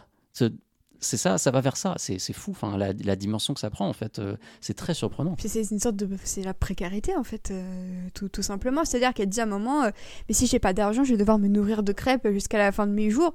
Et le fait que, justement, quelque chose comme les crêpes qu'on associe beaucoup au plaisir, au goûter, deviennent quelque chose d'obligatoire et qu'elle doit manger tout le temps, je trouve que ça montre très bien aussi à quel point la frontière est fine entre l'enfance que peuvent que peut évoquer certains, enfin, la nourriture que tu fais avec tes parents, il y a le fait de les manger à la chandeleur et tout ça, il y a quelque chose un peu enfantin qui d'un seul coup devient un aliment quand tu es adulte, qui devient obligatoire. Et je trouve que c'est hyper fin, mais je trouve que c'est hyper important la manière qu'elle a de devoir se nourrir de la même chose, parce que ça devient quelque chose d'obligatoire, justement, comme euh, son travail devient quelque chose d'obligatoire. Et comme quoi, il n'y a pas besoin forcément de personnages antagonistes pour faire, euh, pour faire une ambiance euh, difficile, en fait. Et si l'antagoniste, c'était le capitalisme? Effectivement, comme toujours. C'est Miyazaki. Hein. Enfin, c'était un des quand, quand, Non, mais c'est ça. Mais quand, il bossait à la Toei, c'était un des premiers à essayer de monter des syndicats et à faire la grève avec ses potes euh, Yoshi Kotabe et Takahata. Mais en tout euh, cas, ni dans le film ni dans le livre, il y a d'antagonistes physiques, de personnages antagonistes. Oui, comme, un peu comme dans Totoro, du coup, juste avant, euh, qui, retrouve ça aussi, l'absence d'antagoniste. C'est ça que je trouve euh, super cool. Tout à l'heure, euh, Alexandre nous décrivait le, bouquin comme une série de, chapitres. Et c'est vrai que le film, en fait, n'a pas une structure scénaristique comme un arc. On va dire que, évidemment, le passage à l'âge adulte est très évident. Et il y a différentes allégories qui montrent, voilà, elle arrête de parler avec Gigi, etc. Mais c'est vraiment des scénettes en fait, c'est des petits sketchs, des petites missions, encore une fois des aventures. Il y a le fait de livrer la peluche Gigi, le fait de livrer le gâteau. Et en définitive, tu ça reste du, slice of life. Je voyais une, analyse sur euh, YouTube qui était intéressante qui disait euh, en fait c'est une sorte de mise en abîme de l'artiste comme Aznavour qui arrive en ville et qui doit euh, bosser le temps de trouver les moyens d'exprimer bah, ce qu'il aime faire quoi. T'as même une, réplique dans le film où elle dit avant voler j'aimais bien ça tu vois flying used to be fun tu vois je sais pas comment ça se dit en japonais en japonais, ça se dit quelque chose. Voilà, dites-moi dans les commentaires. Euh, je pense que je réfléchissais à comment on dit voler. En fait, je ne sais pas du tout comment on dit voler. Donc voilà. Et donc voilà, il y a vraiment ce moment où en fait, elle fait limite un burn-out. Tu vois, où elle fait limite une sorte de dépression. Tu la vois compter son fric et tout. elle rentre du boulot. C'est une réplique. Enfin, c'est ce qu'on a découvert du coup, euh, qui est ensemble avec Océane, qui s'est beaucoup reconnu dans le personnage principal. Et c'est vrai qu'à l'époque, Océane sortait d'une série de, de, petits boulots, on va dire, assez fatigants et pas très récompensants pour le moral. Alors Burnout, hein, si tu peux le dire. Voilà, c'est ça alors qu'elle avait envie de faire autre chose de sa vie. Et euh, la scène où Kiki rentre chez elle et s'effondre sur le plumard, c'est vraiment un truc qui lui a beaucoup parlé. Et je pense que ça a pu beaucoup parler à même à notre génération, entre guillemets, de millennials-like. qui c'est pas pour rien que c'est devenu un gif aussi. Hein, bah voilà, euh. tout à fait. Ouais, tout à fait. Il y a vraiment ce côté, ouais, c'est un truc qui limite est resté assez actuel dans ce que ça dit justement sur le côté. Euh, t'es jeune, tu vas galérer. Tu vas être sorcière, mais d'abord livre des, livre des gâteaux. Mais c'est là où finalement pour le coup, le film est très différent du, livre où les conséquences sont très limitées à chaque mission. Elle apprend des choses dans le livre, mais bon, voilà, elle fait son petit parcours et tout. Dans le film, il y a quand même une ligne directrice. Le film est assez resserré, il est court, hein, il fait 1h25, quelque chose comme 1 ça. 40 Il fait 1h40 Il fait 1h40 parce que le projet de départ, c'était un film de un téléfilm de 60 minutes et, tu vois, et c'est monté à... Il va très très vite. Il va très vite. Il a, parce qu'il a vraiment une ligne directrice qui est, elle a un an, euh, elle fait ses premières missions et effectivement, il y a un côté, euh, elle monte sa, star, sa start-up en fait. Hein. Mais, mais, mais, mais c'est ça, mais c'est euh, c'est la Startup Nation, c'est euh, monte ton projet, sois indépendant et euh, quand tu es sorcière, il faut que tu euh, prennes en, main ta vie. Et en fait, la conséquence, c'est effectivement un burn-out. Et il y a autre chose, c'est que chez Miyazaki, le pouvoir appartient toujours aux enfants. Donc, dans Totoro, seuls les enfants voient les Totoro. D'ailleurs, la petite fille les voit plus facilement que la plus grande fille. les adultes ne voient jamais les créatures, alors sauf dans Mononoke avec les esprits, mais, mais Shiro voit les esprits. Mais elle commence à être adulte, donc elle, elle- ils disparaissent un peu, elle y aura bientôt plus accès. Et dans Kiki, elle a ses pouvoirs, et à partir du moment où elle devient adulte, parce qu'elle travaille, parce qu'elle commence à tomber amoureuse, et donc elle a des considérations d'adulte, ou en tout cas d'adolescent, elle perd son pouvoir. Et donc la deuxième partie du film, c'est comment garder ce côté enfantin, comment ne pas complètement perdre ce pouvoir. Et ça, du coup, ça crée cette dramaturgie. Et finalement, il n'y a pas d'antagonisme. Et l'antagonisme, c'est, enfin, c'est pas du tout un antagonisme, mais c'est cette mutation-là, cette angoisse-là. Et si elle n'arrivait plus jamais à voler, si jamais elle perdait son pouvoir, du coup, si elle ne pouvait plus être une sorcière comme il faut et qu'elle devenait une, une adulte classique. C'est le, le moment où euh, je rappelle que tout à l'heure vous avez fait une référence à Spider-Man et que pour moi à ce moment-là c'est vraiment Spider-Man 2 en fait quand elle perd des pouvoirs et tout.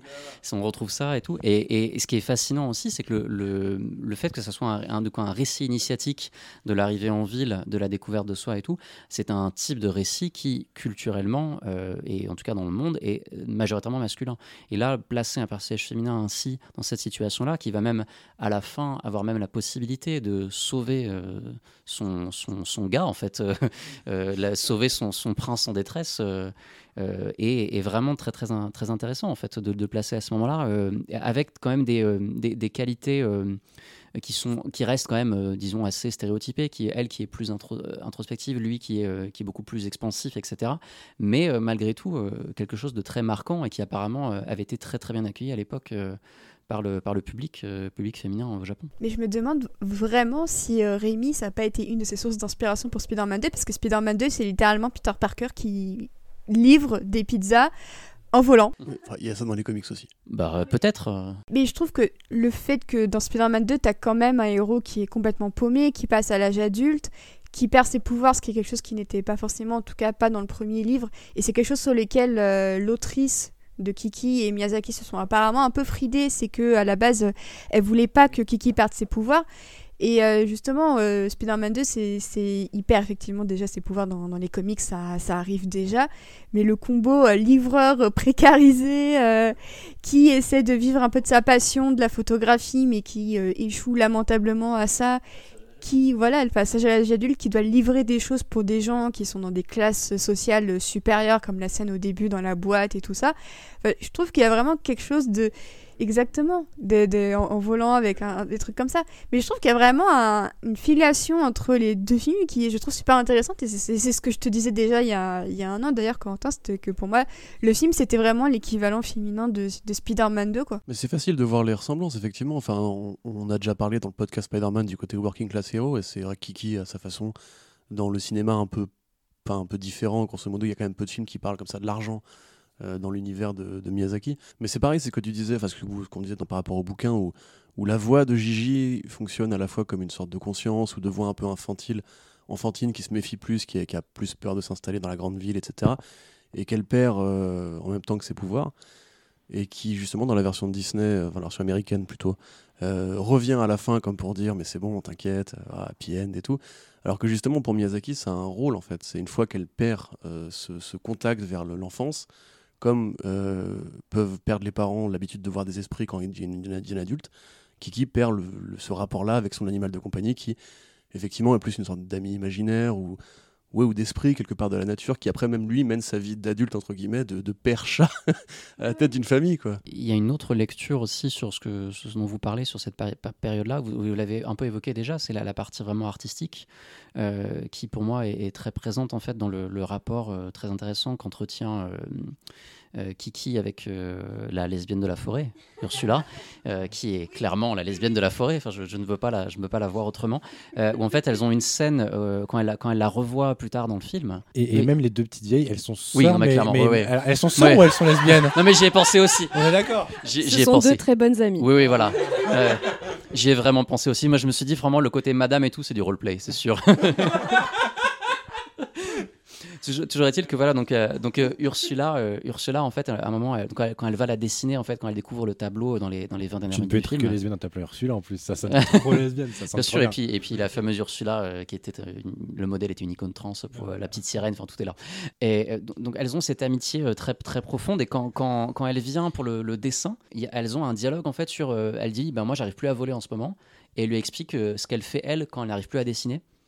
Et, euh, ce dialogue est vraiment très, très intéressant pour dire, bon, il, est, évident qu'on peut s'imaginer comment, euh, comment Miyazaki se projette lui-même dans le film, euh, évidemment à travers du personnage du, garçon, mais aussi forcément à travers Kiki et Ursula dans son rapport au dessin, dans son rapport à l'art de qu'est-ce qu'on fait quand on n'y arrive plus, comment on s'y prend quand, on ne sent plus la magie en fait de, la, création. Et j'ai l'impression qu'il détaille un peu son, bah, processus créatif, ce qui est fascinant pour euh, les gens parmi vous ou parmi nous qui, qui sont des créatifs. En fait, le- Ursula, je trouve que c'est un des personnages les plus euh, fantasmés euh, de, de Miyazaki.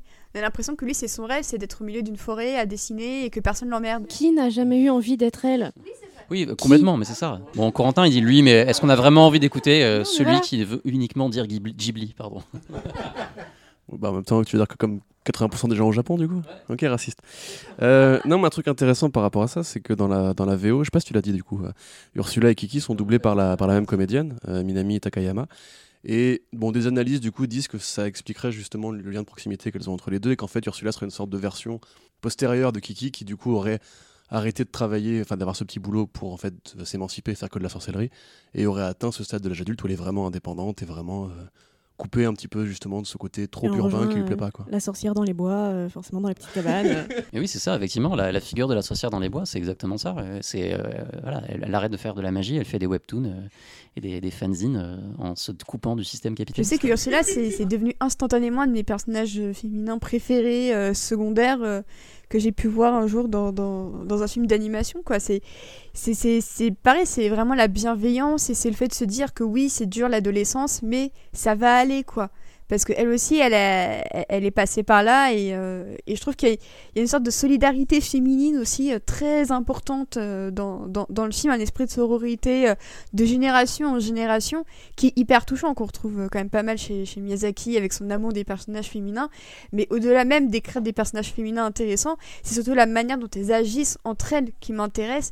Et Kiki, je trouve que c'est un des films les plus, euh, les plus wholesome que j'ai vu à ce niveau-là. C'est pas pour rien que, si je me souviens bien, il y a qu'un seul personnage masculin. euh, Bah déjà, il y en a qu'un qui parle, je crois. Alors, on va mieux parler du marais du boulanger parce que c'est Non, le... mais justement, il ne parle Oui, absolument mais pas. je sais, mais pour moi, c'est le, vraiment le, le himbo ultime. Il est Mais incroyable déjà. c'est génial. Ouais, il, est, il, est, il est fou. Comme quoi, c'est bien quand les hommes parlent pas. Mais justement, les, les figures masculines du, du film, euh, moi j'ai beaucoup de mal avec le petit garçon par exemple. Voilà, c'est ce que j'allais vous demander, Oui. justement. Je profite d'avoir deux avis féminins. C'est que moi, quand j'ai vu la première fois, je me suis dit, bah ouais, normal, c'est un truc. euh, Enfin, c'est c'est le gamin qui tente, qui, qui tente le bail, quoi, grosso modo.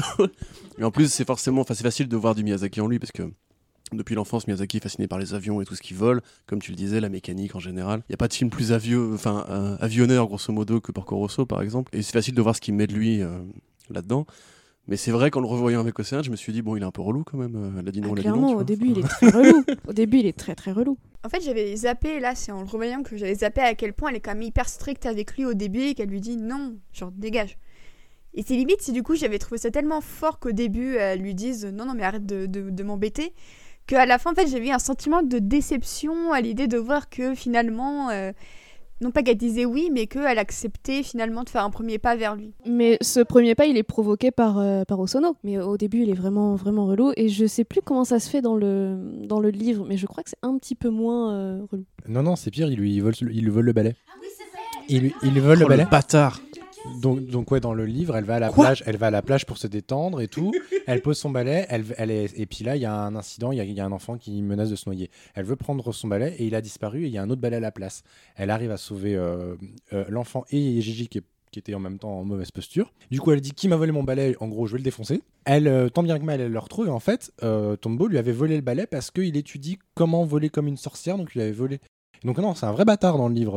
euh, dans, dans le, le film, il est, il est, il est effectivement, euh, je- il est relou et après il s'avère un peu gentil. Voilà, et après il s'avère quand même gentil et mignon. Il veut lui faire découvrir des trucs, ça va. Dans le livre, c'est vraiment un petit con. hein. Ah ouais, ouais, mais c'est le personnage du livre avec lequel j'ai eu le plus de mal. Et, euh, et je me suis dit, effectivement, Miyazaki, je pense qu'il a voulu un peu. euh, il a pas voulu que les gens se le mettent à dos avec l'histoire du ballet. Parce que c'est vrai, quand les enseigne, j'étais en mode. euh, je ah préfère ouais. l'écriture de Miyazaki parce que je trouve que c'est même un peu. Euh, dans, du coup, parce que dans le livre, elle finit quand même par accepter que oh, c'est rigolo, elle rigole avec lui à un moment et tout, et ça marche pas très bien. Dans le film, on peut à peu près comprendre pourquoi ils sont un peu copains après. Au final, dans le film, elle est un peu, un peu convaincue parce qu'elle est vraiment très curieuse de son invention. euh, vraiment, euh, le vélo avec l'hélice, euh, ça la fait barrer. Elle se fout un peu de sa gueule quand même. Donc, euh, il Ouais. y a une petite revanche là-dessus aussi. C'est-à-dire que pour elle, voler, c'est normal déjà, tu vois. Donc, euh, Et puis elle a volonté d'in- d'intégration, c'est-à-dire que Tombo, il est copain avec les petites filles, les petits garçons de la ville qui sont en voiture et tout.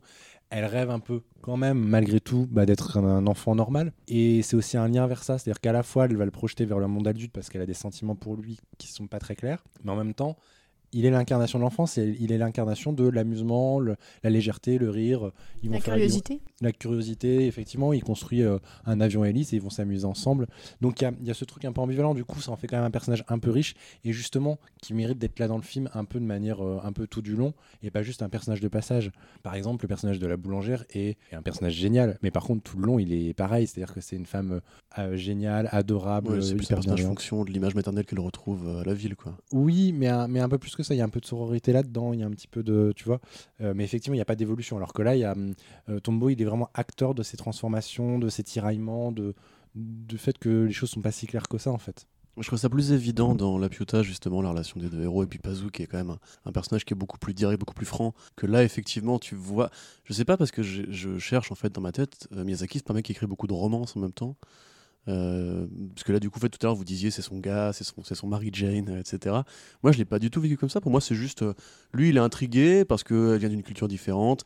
Probablement, bon, c'est un garçon, c'est une fille, il y a des évidences euh, implicites, mais. Il accepte les romances, mais avant le château ambulant, où il y a vraiment une histoire d'amour très forte, dans ces films, c'est des amours un peu, un peu souterrains. La- L'amour peut être là comme un élément comme un autre, un peu perturbateur, mais ça doit jamais être le centre de l'intrigue, ça doit jamais être le centre des, de- ça doit jamais être un moteur premier. Et dans le château, euh, dans le château dans le ciel, enfin dans la Pouta, effectivement, la relation entre entre Pazu et Chita est, très fort, mais c'est jamais de l'amour, ou alors c'est un amour d'enfant, un petit peu comme l'amour euh, en, en école primaire, là, euh, on se tient par la main, on est, on est amoureux comme les grands, mais ça reste mignon. Là, il y a un petit peu plus d'ambivalence, mais ça reste secondaire. On n'est pas du tout, pour le coup, dans le château ambulant. Là, c'est une histoire d'amour. Oui, mais là, effectivement, on a ce côté enfant qui reste présent. euh, je pense au moment où justement où elle prend la mouche euh, face à lui, qui est, qui est adorable. Euh, Il y a vraiment cette dimension-là. En fait, j'ai l'impression que c'est juste, ça fait partie de- des comportements, et, donc il va l'intégrer, il va l'intégrer à, l'histoire sans forcément trop appuyer le trait dessus, parce que justement, ouais, ce sont des enfants. Et c'est quelque chose qui reste un peu du livre d'ailleurs, puisque dans le livre, elle a ces réflexions de, elle lui dit genre ouais, t'es pas comme les autres filles. Et, là, et elle se dit, mais c'est quoi être une fille en fait? Et du coup, elle, elle voudrait être traitée comme une fille face à lui dans le, dans le bouquin. euh. Mais surtout dans le livre, elle découvre tout ce qui est sentiment amoureux par l'intermédiaire d'une d'une autre cliente en fait. Qu'elle essaie de, elle est vraiment très curieuse par rapport à la lettre qu'elle doit remettre et tout, et pourquoi elle doit la remettre et pourquoi euh, pourquoi elle va pas lui dire tout simplement bah euh, tiens une lettre. Alors que, enfin voilà, ça lui permet de découvrir tout ça aussi et de faire un rapprochement avec euh, Tombeau à la fin. Mais c'est vraiment un film très, euh, très riche, euh, c'est ça qui est super intéressant. Et quelque chose que j'aime aussi énormément dans le film, c'est euh, l'esthétique de la ville. Ah, voilà, j'allais dire, on parle quand même depuis tout à l'heure du sens, etc. On n'a pas parlé des visuels tu, quand tu, même. tu es dans mes pensées, euh, mon Gigi Mais bien sûr, je suis ton. Ouais, ça, je suis ton, ton chat imaginaire. En fait, j'ai- je suis pas là depuis tout à l'heure, il y, a un- il y a un grand blanc sur la piste de son. hein, c'est... Dès que Renaud me passe le micro, moi je fais rien, tu vois. Ok, d'accord. Euh, on fait la même- Non, t'es plus petit que moi en plus, là, hein, Steph Curry, là. Euh, donc, pour résumer, euh, oui, les, alors, les visuels effectivement de, de la ville, bah, peut-être que tu vas en parler, Alex ou? Non, d'accord. Bah, grosso Non, modo, alors, il- il, s'est inspiré, question. il s'est inspiré d'une ville euh, scandinave, euh, Suède, deux, alors deux villes scandinaves, Stockholm, je ne pas tout ce que dit Renaud, et Gisvi, Visgi, dans la région de Visly, exactement. Donc en fait, effectivement, Miyazaki, ce qu'il voulait, c'était donc créer un paysage d'Europe fantasmée, euh, donc où dans les années cin- où dans les années 50, si la guerre n'avait pas eu lieu. D'ailleurs, on voit euh, des anachronismes ou des espèces d'entre-deux temporels, la télévision qui est du coup euh, quasiment hertzienne, on va dire vraiment à l'ancienne. Et avec notamment une, une parodie de, de Tom and Jerry. euh, Tout à fait, il y a une parodie de Tom et Jerry que regarde le gamin qui reçoit la peluche euh, qui n'est pas la peluche de Gigi. On voit des biplans encore, du coup bon après il y a toujours il y a toujours des, références euh, pour le coup très réalistes euh, aux avions de chaque époque quand Miyazaki fait un film. Euh, on voit du coup effectivement ce côté un petit peu italien. Il y a des, affiches pour des, enfin, des, boutiques de risotto, etc. Il y a des rues qui ressemblent plus à Paris. Il y a des, tramways sur des, sur des montées comme à San Francisco. C'est une sorte de grand melting pot de différentes architectures, quand même fédéré par ce côté effectivement scandinave. Et tout à l'heure, tu parlais du côté jeu vidéo. Bon, on sait que le cinéma de Miyazaki a inspiré beaucoup de jeux vidéo, notamment Le Château dans le ciel et aussi Cagliostro, etc. Euh, moi, j'y vois limite justement ce côté un petit peu euh, image d'épinal que sont parfois les artistes japonais de l'Occident, euh, de l'Europe, notamment dans les Dragon Quest ou, dans les Final Fantasy, où tu as vraiment ce côté, c'est très coloré, c'est très beau, c'est très chargé, Par contre, vu d'Europe, effectivement, tu vois que c'est des, tricheries que ça n'existe pas. Enfin, il n'y a, rien d'aussi beau qui existe sur Terre. Et ça passe aussi dans le travail musical. Et alors déjà la musique, Lizachi est, est splendide et moi j'adore l'écouter euh, parce que c'est ma préférée je pense. Ah oui Ouais, c'est ma préférée, je l'écoute. En fait, par exemple, la musique de Mononoke qui est très belle, il y a des morceaux de transition d'utilisation dans le film que tu écoutes rarement seul. Oui, parce que là, il y a très très peu de musique Et au final euh, dans celui-ci. Et là, et tous les morceaux qui sont composés sont des morceaux que tu pourrais écouter, euh, enfin que tu peux écouter chez toi sans le film, sont, sont- sont magnifiques. Et il y a deux morceaux, moi en plus, où je me dis, où je- ça pourrait être une musique de course dans un Zelda. Tu sais, les courses de chevaux là dans les Zelda, je me dis, euh, mets là dans un Zelda Breath of the Wild, c'est la bonne musique hein, quasiment. Donc, euh, donc la ça- doubleuse euh, française de Kiki fait la voix de Zelda dans Breath of the Wild. Ah bah tu vois, euh, je savais pas, française. donc euh, tout s'explique. Ouais. Bah, après, les, les- Ouais, les- ah, mais je sors les, facts dans tous les sens. Les références Ghibli dans le dernier Zelda, sont, Oui. sont- il y en a- de partout, mais, mais c'est vrai qu'il y y a cette ambiance-là. Comme tu disais, Europe fantasmée, il y a des petites musiques un peu à l'italienne, un peu à l'adriatique, comme tu retrouveras après dans Porco Rosso. Tu as des petits sons un peu français. t'as des- Bah, Il y a l'accordéon. il y a hein. de l'accordéon, exactement. La composition d'Isachi est, est pas du tout japonisante. D'ailleurs, euh, il en fera très peu dans sa carrière, euh, au moins pour le cinéma. Vraiment, la plus, la, la- plus marquée, c'est, je pense, pour Kaguya. Mais, euh, mais il travaille souvent sur des musiques. il aime bien sortir de, de- de- références japonaises. Et là, particulièrement pour ce film, moi, je trouve. hein. En fait, ce que je trouve intéressant, justement, c'est que pour le coup, il reste pour moi des éléments de, culture japonaise dans sa musique, dans sa composition. En fait, il y a des, des choses qu'il fait qui ne sont pas habituelles dans la musique plus occidentale. Et pour moi, la musique, du coup, ressemble en fait à la ville, dans Mm. le sens où c'est vraiment cette version, c'est comment on ferait de la musique européenne, comment on ferait une ville européenne, ben, ça ressemblerait à ça. Euh, et donc, on est un peu dans un à côté qui, euh, Corentin en parlait avant, moi qui me fascine absolument, j'adore, mais vraiment j'adore voir le- la fausse Europe euh, que s'imaginent les Japonais, ce genre de- de- d'appropriation euh, culturelle, le terme est- c'est celui-là, hein, je, je trouve ça absolument exceptionnel et, et- et- et essentiel à tout ce que fait l'art. euh. Ouais, juste, j'ai rien d'ajouter après ces deux magnif- magnifiques mastodontes euh, culturels. Mais euh, non, moi, il y avait une musique précisément dans un des jeux Zelda, justement, dans Ocarina of Time. Quand vous allez dans les boutiques, vous allez acheter euh, différents objets, il y a la musique. Et quand vous l'écoutez, vraiment, c'est compliqué de se dire que. Je crois que c'est Koji Kondo du coup qui a dû faire, voilà, qui a dû faire la musique de Ocarina of Time, de pas reconnaître vraiment des proximités musicales énormes avec le thème de Kiki, qui est vraiment basé sur la même rythmique, sur les mêmes envolées, etc. Euh, tout à l'heure, on- du coup, on se l'a rematé encore une fois. Et juste écouter ce thème, voir Kiki voler sur son balai, parce que l'animation du ballet est extraordinaire, euh, juste ça, ça fait du bien, tu vois. Je suis tellement heureux de voir ça. ouais, ouais. Moi, c'est la musique.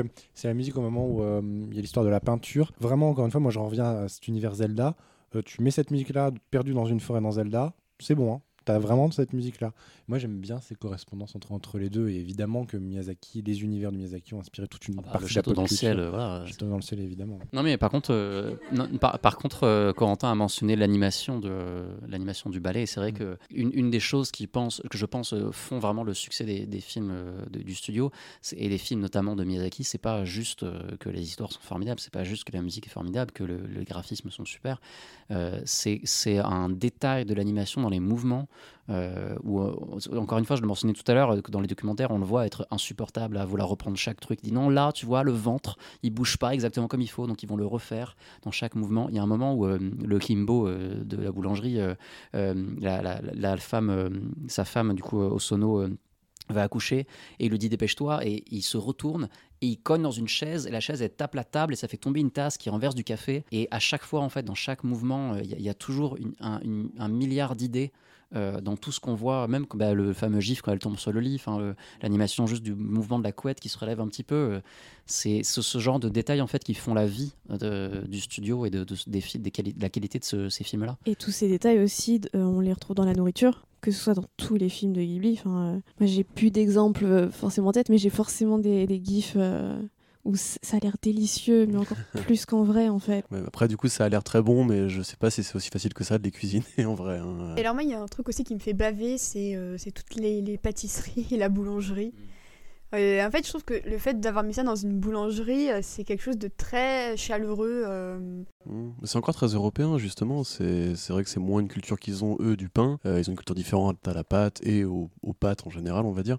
Et là, tu vois le côté un peu bretzel, le côté un peu pâte feuilletée, etc. Qui, effectivement, et puis ça appelle du coup au four à bois, encore une fois, à ce métier qui ne vieillit pas, en fait, parce que c'est vrai qu'il y a. Enfin, il y a de la modernisation dans le métier de boulanger, évidemment, mais dans les années 50, on peut se dire que les techniques étaient grosso modo les mêmes. Et c'est vrai que, entre, euh, tu sais, le, quand le mec, euh, le imbo, comme tu dis, trimballe le plat et fait une sorte de tour avec la pâte et que t'as le chat derrière qui est en mode genre, waouh, Je pense que moi, je serais pareil. Je serais moi, genre, putain, ça tue et tout. C'est une vraie technique et tout. Puis l'art est présent dans le métier aussi, enfin dans, dans le métier, euh, puisque euh, le, le logo de Kiki euh, Delivery Service, c'est euh, fait en pain en fait. Et, et tu crois pas si bien dire, puisque justement, euh, le film est fait entièrement en animation traditionnelle. Euh, puisque. Je crois que tu allais dire que le film était fait en pain. Ouais, c'est ça, c'est ça. En fait, en fait, parce qu'en fait, Miyazaki a une formation de boulanger. euh, euh, non, non, vraiment, c'est en fait c'est un moment où du coup l'infographie commençait vraiment à se développer et où ils ont dit non, non, en fait, on fait pas. Il y a, une vraie, euh, une vraie recherche de l'artisanat qui est volontaire. euh. Mais la physique de la robe en, vol aussi, c'est incroyable. Enfin, c'est jamais raté. C'est-à-dire qu'elle fait des mouvements. J'adore vraiment la technique de vol qu'elle a. Apparemment, c'est un truc qui a énervé euh, l'autrice du bouquin qui disait Bah non, tu voles, c'est fluide, tu vois. Alors que Kiki, quand même, c'est une sorte de bolide qu'elle pilote. C'est à un moment donné, elle écarte les jambes et hop, elle tombe comme ça. Et, et- et puis il y a- il y, a des courants, euh, le truc des corbeaux, c'est qu'ils préviennent que euh, Oui. il va oh, c'est pas, je sais plus si c'est les corbeaux à ce moment-là, Si, si, c'est les corbeaux. hein. Non, c'est des oiseaux à ce moment-là qui volent. Et euh, Gilles il dit, euh, bah non mais euh, là, il- attention, il va y avoir un coup de vent. Donc il y a tout un truc là-dessus. Et puis de toute façon, c'est le travail des proportions chez, chez Miyazaki. Il est, il, il- il est fasciné par, euh, par euh, tout ce qui est bolide et, et avion, etc. Et donc le travail des proportions dès son premier film, dès Cagliostro et même avant, il, voilà, il y a tout un truc sur le vertige qui est hyper important. Bien sûr, ouais. Et même sur la fin, tout est quand elle prend son nouveau ballet et qu'elle le démarre comme une bécane. Enfin, euh, Mmh, clairement, ouais, ouais, Clairement, le, le ça. fait écho à l'aviation. euh, quand elle part de chez elle et qu'elle se vautre dans les, dans les, dans les arbres et qu'elle fait sonner les petites clochettes, enfin tout ce qui est piste d'a- de décollage, d'atterrissage, euh, on a vraiment des références à ça, rien qu'avec un ballet. Et justement, là, tu vois qu'elle convoque des courants aériens quand elle s'envole, qui est aussi un gif très connu, justement, où t'as l'impression que ça devenir un super guerrier, tu sais, où t'as les cheveux qui partent vers le haut et tout. Et enfin, dans les plans, justement, de cette scène où elle se fait heurter par un courant aérien, après elle tombe au milieu des corbeaux et tout. Enfin, je veux dire, euh, c'est là que tu vois tout l'apport de l'anime traditionnel. On en parlera tout à l'heure, peut-être, de- du présent de, de Ghibli et de l'animation 3D. Mais c'est pour ça aussi que moi, personnellement, je suis vraiment euh, attaché à ces films-là. C'est qu'au-delà du côté auteur, au-delà du propos, au-delà de la, les visuels qui sont très beaux, enfin, c'est de très beaux personnages, c'est très joli, etc. Il y a vraiment, je trouve, personne qui anime comme ça, qui aurait animé comme ça. Tu vois, on, on fait des comparaisons pétées avec Harry Potter. Harry Potter, moi, j'y crois pas une seconde à la physique du ballet. Grosso modo, c'est un truc qui va tout droit. Euh, il n'est pas libre de ses mouvements, etc. Alors que Kiki, vraiment, t'as l'impression qu'elle est dans une sorte de ballon de, truc de flotte, tu vois. Chris Columbus, selon toi, c'est moins bien que euh, Miyazaki? C'est une merde. Je vais, voilà. Je vais m'autoriser cette hot take. Les rares scènes de ballet et, de, justement de vitesse dans Harry Potter 3 avec le Magicobus qui, qui déconne en roulant et tout ça, c'est peut-être un des trucs les plus euh, désordonnés qui se rapproche peut-être le plus de Miyazaki euh, au final. Bah justement, moi dans Harry Potter, je déteste tout ce qui est Quidditch et tout, mais vraiment ça me gonfle. Donc euh, là, je me les remate et à chaque fois, je me dis il va y avoir du Quidditch, il va y avoir du Quidditch, quel enfer, de moi. Vraiment, alors que, et du coup, en le rematant, ma copine me dit mais attends, il y a du ballet tout le long là, tu vas aimer. Je fais bah évidemment, c'est mon film préféré, mais comment c'est possible? Mais, mais, mais tu as raison, effectivement, dans le Harry Potter 3, le coup du bus euh, déglingué, j'adore ça aussi. Ouais, à partir du moment où c'est où c'est bordélique et où on sent que l'humain n'a pas forcément le contrôle de la vitesse, c'est là que ça devient intéressant. Oui, parce que vraiment, les, les scènes de. Enfin, après, on va pas parler trop de plomb d'Harry Potter, mais, mais vraiment, les scènes de Quidditch, euh, en plus très très numériques, en plus, enfin, après, ils ils s'en sortent pas si mal sur certains films, mais. Alors que là, on Ah, pourrait bah avoir oui, une heure et bah. demie de elle vole et elle fait des livraisons, qu'on trouverait ça euh, hyper divertissant. C'est- Ils trouveraient c'est- des moyens de rendre ça euh, épique et C'est drôle. la liberté que tu as dans l'animation, c'est qu'en fait, comme ils contrôlent le support, et le, enfin, le premier plan et le second plan, à aucun moment ça a l'air décalé, tu vois. C'est-à-dire que tu as tellement une, une variété de plans. Quand, quand elle fait du rasmode dans la ville, c'est magnifique. Tu vois vraiment, là, comme tu disais, la hauteur, les, les échelles, les proportions qui sont parfaitement respectées. Quand au début, elle, elle galère un peu à contrôler son balai, que c'est la collègue qui passe à côté, qui est, elle, toute, toute, toute- toute fluide et compagnie. Le moindre chaos, le moindre bordel, justement, euh, fait authentique, fait vif. Et le balai, elle a vraiment un truc vivant, quoi, grosso modo. C'est pas juste un, un tube qui vole, tu vois. C'est vraiment un truc, elle peut faire des, des embardés, des, des, des dérapages, entre guillemets. D'ailleurs, le, d'ailleurs, le, générique final, au final, c'est, enfin, nous montre ça, euh, son acceptation dans cet univers-là, puisqu'elle vole avec, euh, bah, avec les autres qui sont sur leur espèce d'avion expérimentaux, rassemblés en fait avec elle, son identité propre. Enfin, on termine sur du vol encore, quoi. Comme quoi, son obsession, vraiment, ce type, euh, il s'arrête jamais, quoi. Et puis quand tu parlais de, de bécane, effectivement, quand tu changes de balai, tu voles pas de la même manière et elle sait pas si elle va y arriver, comme quand tu changes de, ouais, de moto ou de mobilette. C'est pour ça que sa mère lui propose de prendre le ballet dès le départ, de, de, de prendre le sien, qui a plus d'expérience. Puis c'est l'héritage, c'est la petite présence familiale qui reste avec elle tout le temps, en fait. Je, voulais- je voulais juste placer un truc tout à l'heure. euh, on parlait de logo, je crois. Donc, euh, le bouquin euh, en japonais s'appelle Majo no Takyubin. Et en fait, euh, si tradu- tu traduis littéralement, Majo, donc c'est la sorcière en japonais. No, donc c'est la particule qui appartient à. Et Takyubin, c'est. alors, ça ressemble beaucoup au mot qui signifie envoyer un courrier, mais en fait, c'est aussi le nom d'un nom propre qui correspond grosso modo à FedEx ou euh, à, je ne sais pas, euh, Colissimo, on va dire. Chronopost, c'est ça, donc ce serait la sorcière de Chronopost. Oui, je sais, j'allais raconter. il m'agresse. Il, il- il veut, il veut rentabiliser son, euh, ses recherches. Donc effectivement, c'est un service d'une boîte japonaise qui est un géant de- du service local, qui s'appelle Yamato Transport. Et euh, alors au départ, au Japon, ils n'ont pas besoin de l'accord des, euh, des boîtes comme ça, parce qu'il y a souvent des logos qui sont utilisés. Par exemple, le Chocobo de Final Fantasy, c'est un truc qui vient, qui vient d'un Chocobo Chan, bref, qui vient d'un bonbon qui existe vraiment. Mais quand même, ils, leur ont proposé, ils leur ont dit bon, voilà, on va faire un film, on va utiliser le nom comme le bouquin de votre service, ça vous va Ils ont dit non seulement on est content, mais en plus le logo de la boîte en question, euh, Yamato, c'est euh, c'est un petit chat noir avec un autre petit chat noir qui trimballe son bébé. Donc je trouve ça trop mignon et je suis très content. Et après, du coup, ils ont sponsorisé le film, ils ont fait la promo et tout. Et c'est beaucoup trop cool. Voilà, j'ai fini l'anecdote, Renaud, qui depuis tout à l'heure veut m'arracher le micro. Là. Mais non, mais c'est hyper mignon et c'est vrai qu'aujourd'hui, tu pourrais te dire, ah bah tiens, il y a sont plein de petites kikis euh, qui, qui sont au Japon et tout ça. enfin. Hum, ouais, ou même, euh, comment ça s'appelle Ramona Oui, c'est vrai. Ramona Flo- mais elle est en roller. Un peu, en fait, c'est le chemin chemin entre Ursula et Kiki. Mais mais il y a des petites kikis à la fin du film puisqu'elle s'habille comme elle. Comme quoi, euh, là, la, la tradition revient. euh, C'est un peu comme dans Shaolin Soccer. Cette référence qui arrive de nulle part. Non, mais il y a un vrai lien, euh, ça va. Et, et tu peux parler. Tu, tu, tu peux, tu peux, tu peux. Non, bah non, parce que parce que Shaolin Soccer, le principe, c'est euh, des, des moines Shaolin qui ont qui ont un héritage en eux et qui n'arrivent pas à transmettre. Et leur maître leur a dit, il faudrait réussir à transmettre ceci parce qu'on perd la tradition. Et ils voient, ah mais putain, mais le foot, ça marche vachement bien. Et si on faisait du foot? Et donc euh, c'est l'arc du film, c'est ça. Et, et donc, euh, donc bah, la, fin du film montre comment tout le monde a retrouvé, euh, retrouvé la magie, euh, la magie du Shaolin, qui est encore le même plot que En avant, le film Pixar, où pareil, ils vont retrouver leur héritage de la magie, où ils ont vraiment perdu la magie. Le flic qui est un centaure tra- se transporte en voiture. Et à la fin du film, il, il enlève sa casquette, il a ses longs cheveux de centaure et il se met une claque sur les fesses tout seul et il part au galop parce que et il dit genre je n'ai pas besoin de voiture, un truc comme ça. ou alors I was born to ride, un truc comme ça. Donc ouais, c'est encore là ce retour de la tradition. ouais, ouais. C'était pas absurde mon tradition lien. dans la culture pop, puisque Kiki, c'est euh, le retour de la figure de la sorcière bien avant euh, la série Charmed ou Harry Potter, même Sabrina. Euh, ouais, oh, bah, enfin en- au Japon en tout cas. Elle se passe en fait en Occident Kiki, alors que le Japon a une culture très différente par rapport à, à la sorcellerie. D'ailleurs, on le voit bien dans les autres films de Miyazaki, c'est pas du tout le même contexte. On pourrait dire que par exemple Aoru, si je dis pas de bêtises, euh, c'est un sorcier quelque part, même si c'est un sorcier militarisé qui justement appartient à une sorte de, de race d'homme oiseau. Même pareil dans les, dans les, dans les JRPG, on voit qu'il pioche beaucoup dans le stéréotype. Donc les jeux de rôle japonais, dans le stéréotype occidental du, du mage, avec justement le grand chapeau euh, très euh, médiéval euh, européen, grosso modo, la grande toge et compagnie.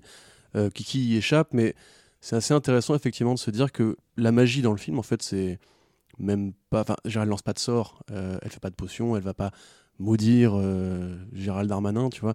Alors qu'elle pourrait, voilà, elle pourrait, elle pourrait techniquement.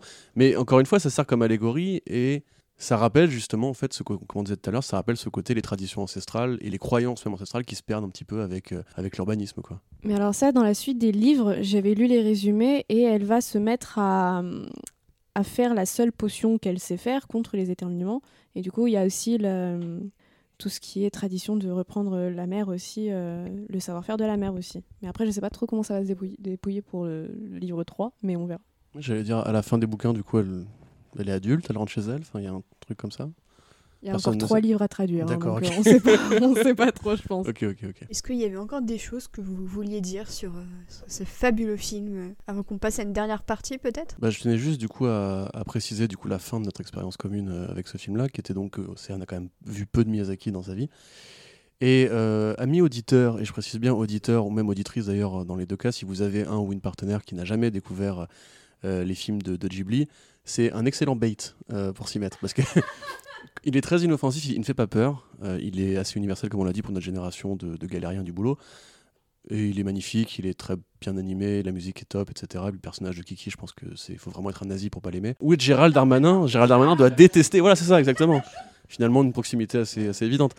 Donc, euh, franchement, si vous l'avez pas vu, parce que encore une fois, il est pas très connu en France par rapport à d'autres chefs-d'œuvre de Miyazaki. Moi, j'ai envie de dire, bah, foncez le sang. En plus, j'ai lu que le, le film était le, un des moins aimés de Ghibli. Non, mais Ouais. les gens sont fous, attends. Oui, alors, après- alors que Arrietty existe. Arrietty, c'est le seul Ghibli que j'ai vu en salle et j'avais été hyper déçue. On fait nos classements, ça y est, moi je. Je rebondirai pas sur euh, ce qu'on dit sur Ariétique alors que c'est hyper bien. D'accord. à dire du mal d'Arietti, mais tu- tu- eh, c'est très très bien Arietti. Non, non, mais, mais moi, moi euh, Kiki, c'est des films que je vois au moins une fois par an. Il faut que je le vois une fois tous les ans. Ça me, ouais, donc c'est un très bon, c'est un très bon film à voir. euh. Et, et pour surenchérir sur ce que tu disais, effectivement, si vous découvrez celui-ci, quelle très bonne idée d'enchaîner avec un autre qui est encore moins connu en France, qui est celui qui sort juste après, Souvenir goutte à goutte, qui est extrêmement surprenant justement dans le portrait euh, de- d'une jeune fille, beaucoup plus réaliste cette fois, et qui, et qui met également en scène euh, eh bien, euh, un espèce de retour en fait à la, retour à la, aux origines euh, plus rurales après une existence euh, adulte, plus citadine, euh, qui est vraiment, je, je trouve, un des plus beaux films de Takahata, mais en même temps, il- Pour, pour le coup, un peu moins, un peu moins accessible entre guillemets. Enfin, j'adore Oui. le film, mais on n'est pas sur la même ambiance. Mais oui, oui, Non, c'est- mais c'est vrai qu'il y a une filiation. Pour les adultes, en tout cas, je pense qu'il est plus, enfin, il est, il est accessible. Ça manque de, ça manque de Gigi, quoi. Oui, bah non, mais c'est ça, c'est vraiment adulte, quoi. Mais, euh, mais il est magnifique, quoi. Enfin, c'est un très, des- je pense, un des très rares films d'animation où vous aurez toute une séquence euh, de débats euh, de collégiennes qui parlent de début des règles, quoi. Enfin, et ça, c'est fou, quoi. Ça, ça ne s'achète pas. Non, mais du coup, je voulais re-rebondir à ce que tu as dit par rapport à, ce que- à comment on enchaîne après avec Kiki. Euh, Il y a un autre film de Miyazaki qui est encore moins connu, euh, qui est Le Château de Cagliostro, qui est donc euh, sa version qu'il a fait avant Nausicaa de Lupin. ouais, Rupan Saichi, Edgar de la Cambriole en France, effectivement, parce que ce n'est pas le vrai héritier de Arsène Lupin. Attention, c'est Netflix. hein. Je suis désolé, je t'aime beaucoup, Omar. Mais du coup, ouais, donc c'est son premier film long métrage de réalisateur. Et pour moi, c'est un de ses meilleurs. C'est c'est assez inspiré par Le Roi et l'Oiseau euh, en termes de, création d'univers, on va dire. Et c'est aussi un truc qui se passe en Europe, euh, en Europe du coup un petit peu fantasmé. Euh, je trouve qu'il est beaucoup trop sous-estimé et pas du tout assez connu par rapport justement à tous ceux qui ont vu, qui pensent avoir tout vu de Miyazaki qui n'ont pas vu celui-là. Et comme en ce moment il y a un Lupin 3 qui est, enfin Lupin Sanchi, qui est dans l'actualité chez Eurozoom en 3D, euh, c'est bien de se rappeler que le meilleur film de Lupin 3 n'a pas été fait en 3D mais en 2D par l'un des meilleurs mecs euh, de la vie. Il est dispo sur OCS en ce moment, mais je sais pas combien de temps il le sera. Donc, franchement, euh, profitez-en. Exactement, mais ce qui est bien aussi, c'est que ces dernières années, on a vu plus d'accès euh, aux films Ghibli en légalité. Et euh, je sais que sans, euh, le, sans la- leur arrivée sur Netflix, je pense que j'aurais eu beaucoup de mal à, à me donner ce coup de pied qui m'a donné envie de tout découvrir. Donc euh, effectivement, en ce moment, on sait qu'il y a des débats sur les plateformes versus les et tout ça, mais parfois le fait est que les plateformes peuvent servir aussi euh, à, à donner un coup de, coup de pied dans les fesses à plein de gens qui ont toute une culture à se, à se façonner. Du coup, ça me semble bien aussi de le rappeler en attendant les prochaines aventures cinématographiques de Ghibli, n'est-ce pas Renaud? Euh, oui, oui. euh, donc, euh, le, studio, en fait, a littéralement fermé ses portes quasiment au moment où Miyazaki a arrêté sa carrière avec Le vent se lève, qui est le meilleur film de Miyazaki. point final. voilà, je- je ne dis pas ça que pour la provoque. En, fait, euh, ce qui est assez fascinant, c'est que le studio, en fait, ils ont longtemps, lui et Takahata, voulu perpétuer une tradition japonaise qui, il y a des maîtres euh, qui forment euh, des, artisans qui vont ensuite les remplacer. Et malheureusement, en fait, ils n'ont pas vraiment réussi à passer ce cap. Une des raisons, c'est qu'un de leurs disciples est décédé, celui qui avait fait le même très très beau Si tu tends l'oreille. Et, donc, quand Miyazaki a décidé d'arrêter sa carrière et quand Takahata est décédé, derrière, il y a eu un film de Yunebayashi, Souvenir de Marnie. Puis le studio a temporairement fermé ses portes. Une partie de l'équipe est partie fonder le studio Ponok, a fait un long métrage, trois courts métrages et bientôt un, nouveau court métrage qui sera présenté à Annecy euh, le, mois- prochain et qui est censé être euh, en, en partenariat avec les JO. Et le studio, en fait, a réouvert ses portes euh, pour deux raisons. D'une part, parce qu'ils font un peu d'animation pour d'autres studios. D'autre part, parce que ils ont lancé un projet de téléfilm en 3D qui sort bientôt en France, mais qui a été diffusé au Gérard Mer déjà. Oui, c'est ça, qui s'appelle donc Aya et la, et la Aya, et- ah non, Aya la petite, Aya la petite, ah, oui, ou Aya la petite sorcière, je sais plus. Enfin, c'est nul, c'est nul à chier, c'est horrible. C'est le fils de Miyazaki qui l'a fait. Euh, il l'a fait euh, sans euh, la- l'aide en fait des, des maîtres du studio, puisque Suzuki lui a laissé en gros clé en main les possibilités de, de- tout créer. Et il a rien fait. En fait, il a, il a dit, bah, nous on bosse entre jeunes parce que la 3D vous connaissez pas, on va gérer ça. Donc c'est un téléfilm, il y a moins d'argent, mais il n'y a pas d'idée en fait. C'est vraiment très très mauvais. Et pourtant on voit le potentiel. C'est adapté de la même autrice qui a fait le Château ambulant, qui est une autrice britannique. Et donc c'est une catastrophe. Le seul projet du coup qu'on attend réellement, bah, c'est celui de, de Miyazaki, euh, en espérant qu'il arrive à le terminer, euh, Mm. puisqu'il a réouvert le studio pour faire un film testament euh, pour son petit-fils en fait, euh, qui s'appelle en anglais How Do You Live, je crois. Sur Aya, je l'ai pas encore vu, mais j'ai- vu des extraits, j'ai évidemment vu la bande-annonce. Je suis surpris à quel point ils ont laissé passer des, des problèmes sur, sur des, sur des textures, sur des finitions. C'est-à-dire que le personnage va dans l'ombre, l'ombre ne suit même pas le personnage. Enfin, on est sur un niveau d'animation très très pauvre. On dirait les versions, euh, les versions test de Pixar. Euh, Mm. avant de voir euh, la, la vraie animation, quoi. C'est C'est- c'est terrible. C'est c'est vraiment. Alors, j'ai pas encore vu le film, donc euh, sur la narration, je verrai s'il y a des choses qui me plaisent dedans, donc je, je vais pas le juger non plus. Mais, mais oui, oui, le- l'avenir de Ghibli, de toute façon, le studio a été fondé et pensé pour Miyazaki et Takahata.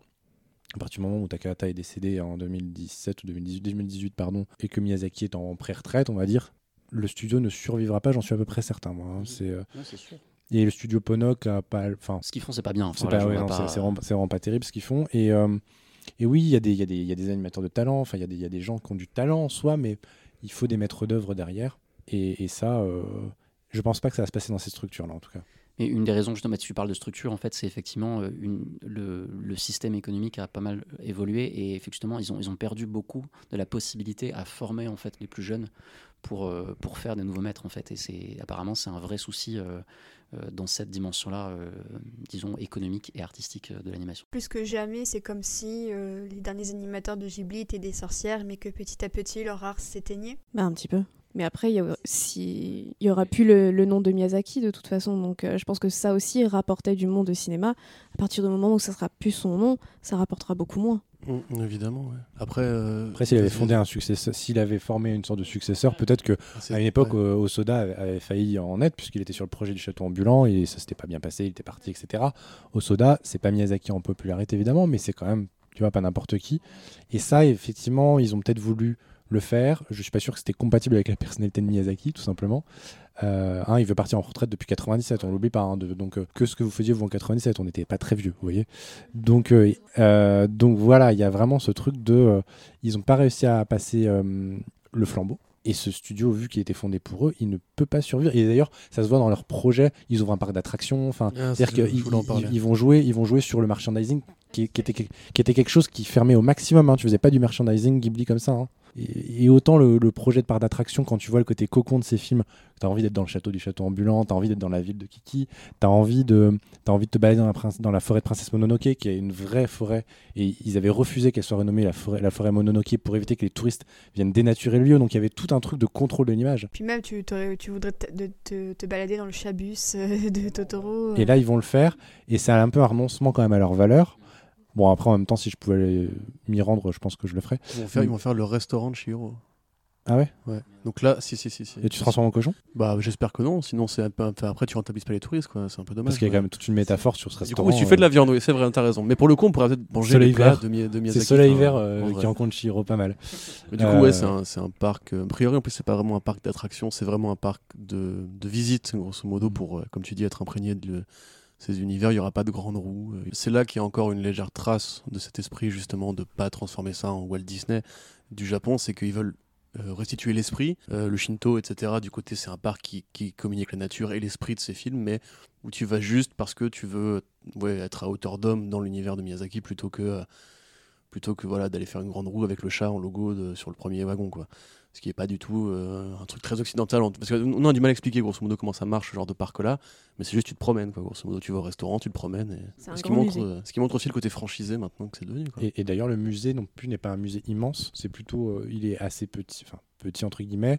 Euh, c'est pas non plus une immense expo, mais on voit des documents de travail, il y a des univers qui sont créés, mais c'est un peu intimiste. Il limite le nombre de places de gens qui peuvent rentrer par jour et notamment de touristes étrangers. Donc, il faut réserver en avance pour y, aller. Donc, euh, je pense qu'ils vont essayer de garder un petit peu de cet esprit-là, ce côté préservation, c'est-à-dire euh, et en même temps le mer- mais au niveau du merchandising, par contre, je trouve que ça s'ouvre de plus en plus. On n'est pas encore à- au point d'avoir des Totoro dans les, dans les paquets de Chocapic, mais je pense qu'on n'est pas très loin maintenant. Ils Mmh, commencent à avoir clairement. besoin d'argent, je pense, hein, vraiment. tu, tu veux raconter peut-être le coup des courts-métrages inédits euh, dans ce musée là Ben euh, oui, en fait, euh, quand on va. Quand on visite le musée euh, Ghibli qui est en banlieue de Tokyo, il y a une salle de projection où, de manière cyclique, des courts-métrages inédits passent là-bas. Donc, c'est des films qui ne sont pas accessibles en France, sauf de manière très piratée et en très mauvaise qualité. Notamment une suite de, de Mon voisin les Totoro qui est très très mignon avec des tonnes de. avec des chavions. Il y a des chabus et il y a des chavions. Je pense que c'est le mot le plus Miyazaki de tous les temps. sais. Oui, Il y a des chavions, quoi. C'est génial. Et oui, donc, euh, donc voilà, ces films ne sont pas accessibles ailleurs. Ils ne veulent pas les vendre. Ils ne veulent pas les diffuser même sur Netflix. Tu vois, ça aurait pu être Tout dans fait, le ouais, contrat. même sur, euh, sur une plateforme japonaise, tu ou vois. sur une plateforme japonaise. Et le but, c'est de se rendre au musée et tu ne sais pas lequel tu vas Voilà, voir. c'est ça. Tu ne sais pas lequel tu vas voir. Ce n'est pas, indiqué. Et euh, grosso modo, vu que toi, tu es occidental, tu vas pas au Japon tous les, tous les jours. Probablement, nous, on va mourir sans avoir vu tout ce qu'a fait Miyazaki. Même s'il y a quand même beaucoup de films comme Panda Petit Panda qui ont été restaurés, etc. Ces trucs-là, ils veulent pas que ça sorte. Tu vois, effectivement, celui dont tu parlais, bon, je vais trahir un secret, il est dispo sur Dailymotion parce que quelqu'un a filmé la projection dans la salle. Du coup, tu as trois personnes au premier plan qui gâchent un tiers de Mm. l'écran. Mais effectivement, il y a un chavion. Oui, oui. Ça tue. Ça me fait un peu penser euh, au tombeau de l'empereur euh, qu'on peut voir euh, dans la ville de Sakai euh, au Japon, euh, dans le sens où euh, nous on est habitués à pouvoir visiter ce genre de trucs parce qu'on on a, on a colonisé des pays en fait, on les a pillés. Euh, mais le Japon, qui est un pays colonisateur, euh, a lui pu préserver certaines choses. Et donc quand on va dans cette ville, euh, on peut voir le tombeau. Donc c'est, euh, il y a une étendue d'eau et puis au fond il y y a une espèce de forêt qui est un monticule et euh, tu n'y as pas accès. Et on te dit, en fait, là-dessous, euh, on sait qu'il y a des trésors parce qu'un jour il y a eu un éboulement, donc on a pu voir quelques trucs, mais jamais personne n'y va. Donc quand tu es devant, tu peux le voir, tu regardes et tu fais, tu vois cet endroit que tu vois là-bas, la Terre, personne n'y a marché depuis 12 siècles. Euh, et du coup, cette espèce de préservation, cette espèce de, distance euh, pour préserver quelque chose bah, d'un public en soi, se retrouve au final dans un esprit. Ouais, c'est ça, effectivement, comme, comme tu le dis, Corentin, Miyazaki en tant qu'empereur de l'animation, peut-être se retrouve un peu sur ça.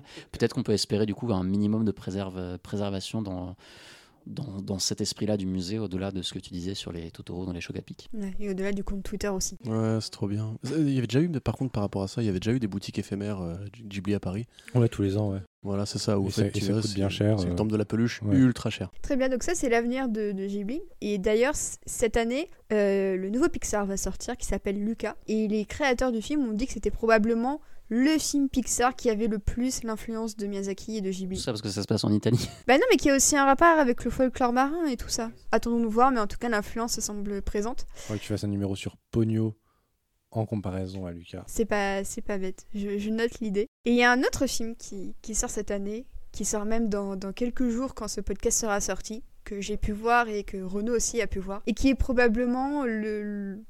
J'ai pas encore vu Lucas, mais je pense que c'est le film le plus Ghibli de l'année. C'est Petite Maman de Céline Sciamma. Parce que pour moi, ce film, c'est vraiment un croisement entre Kiki la petite sorcière et mon voisin Totoro. Et je sais pas si, si quelqu'un va poser la question à Céline Sciamma euh, de, de son rapport euh, à, à Ghibli sur ce film-là.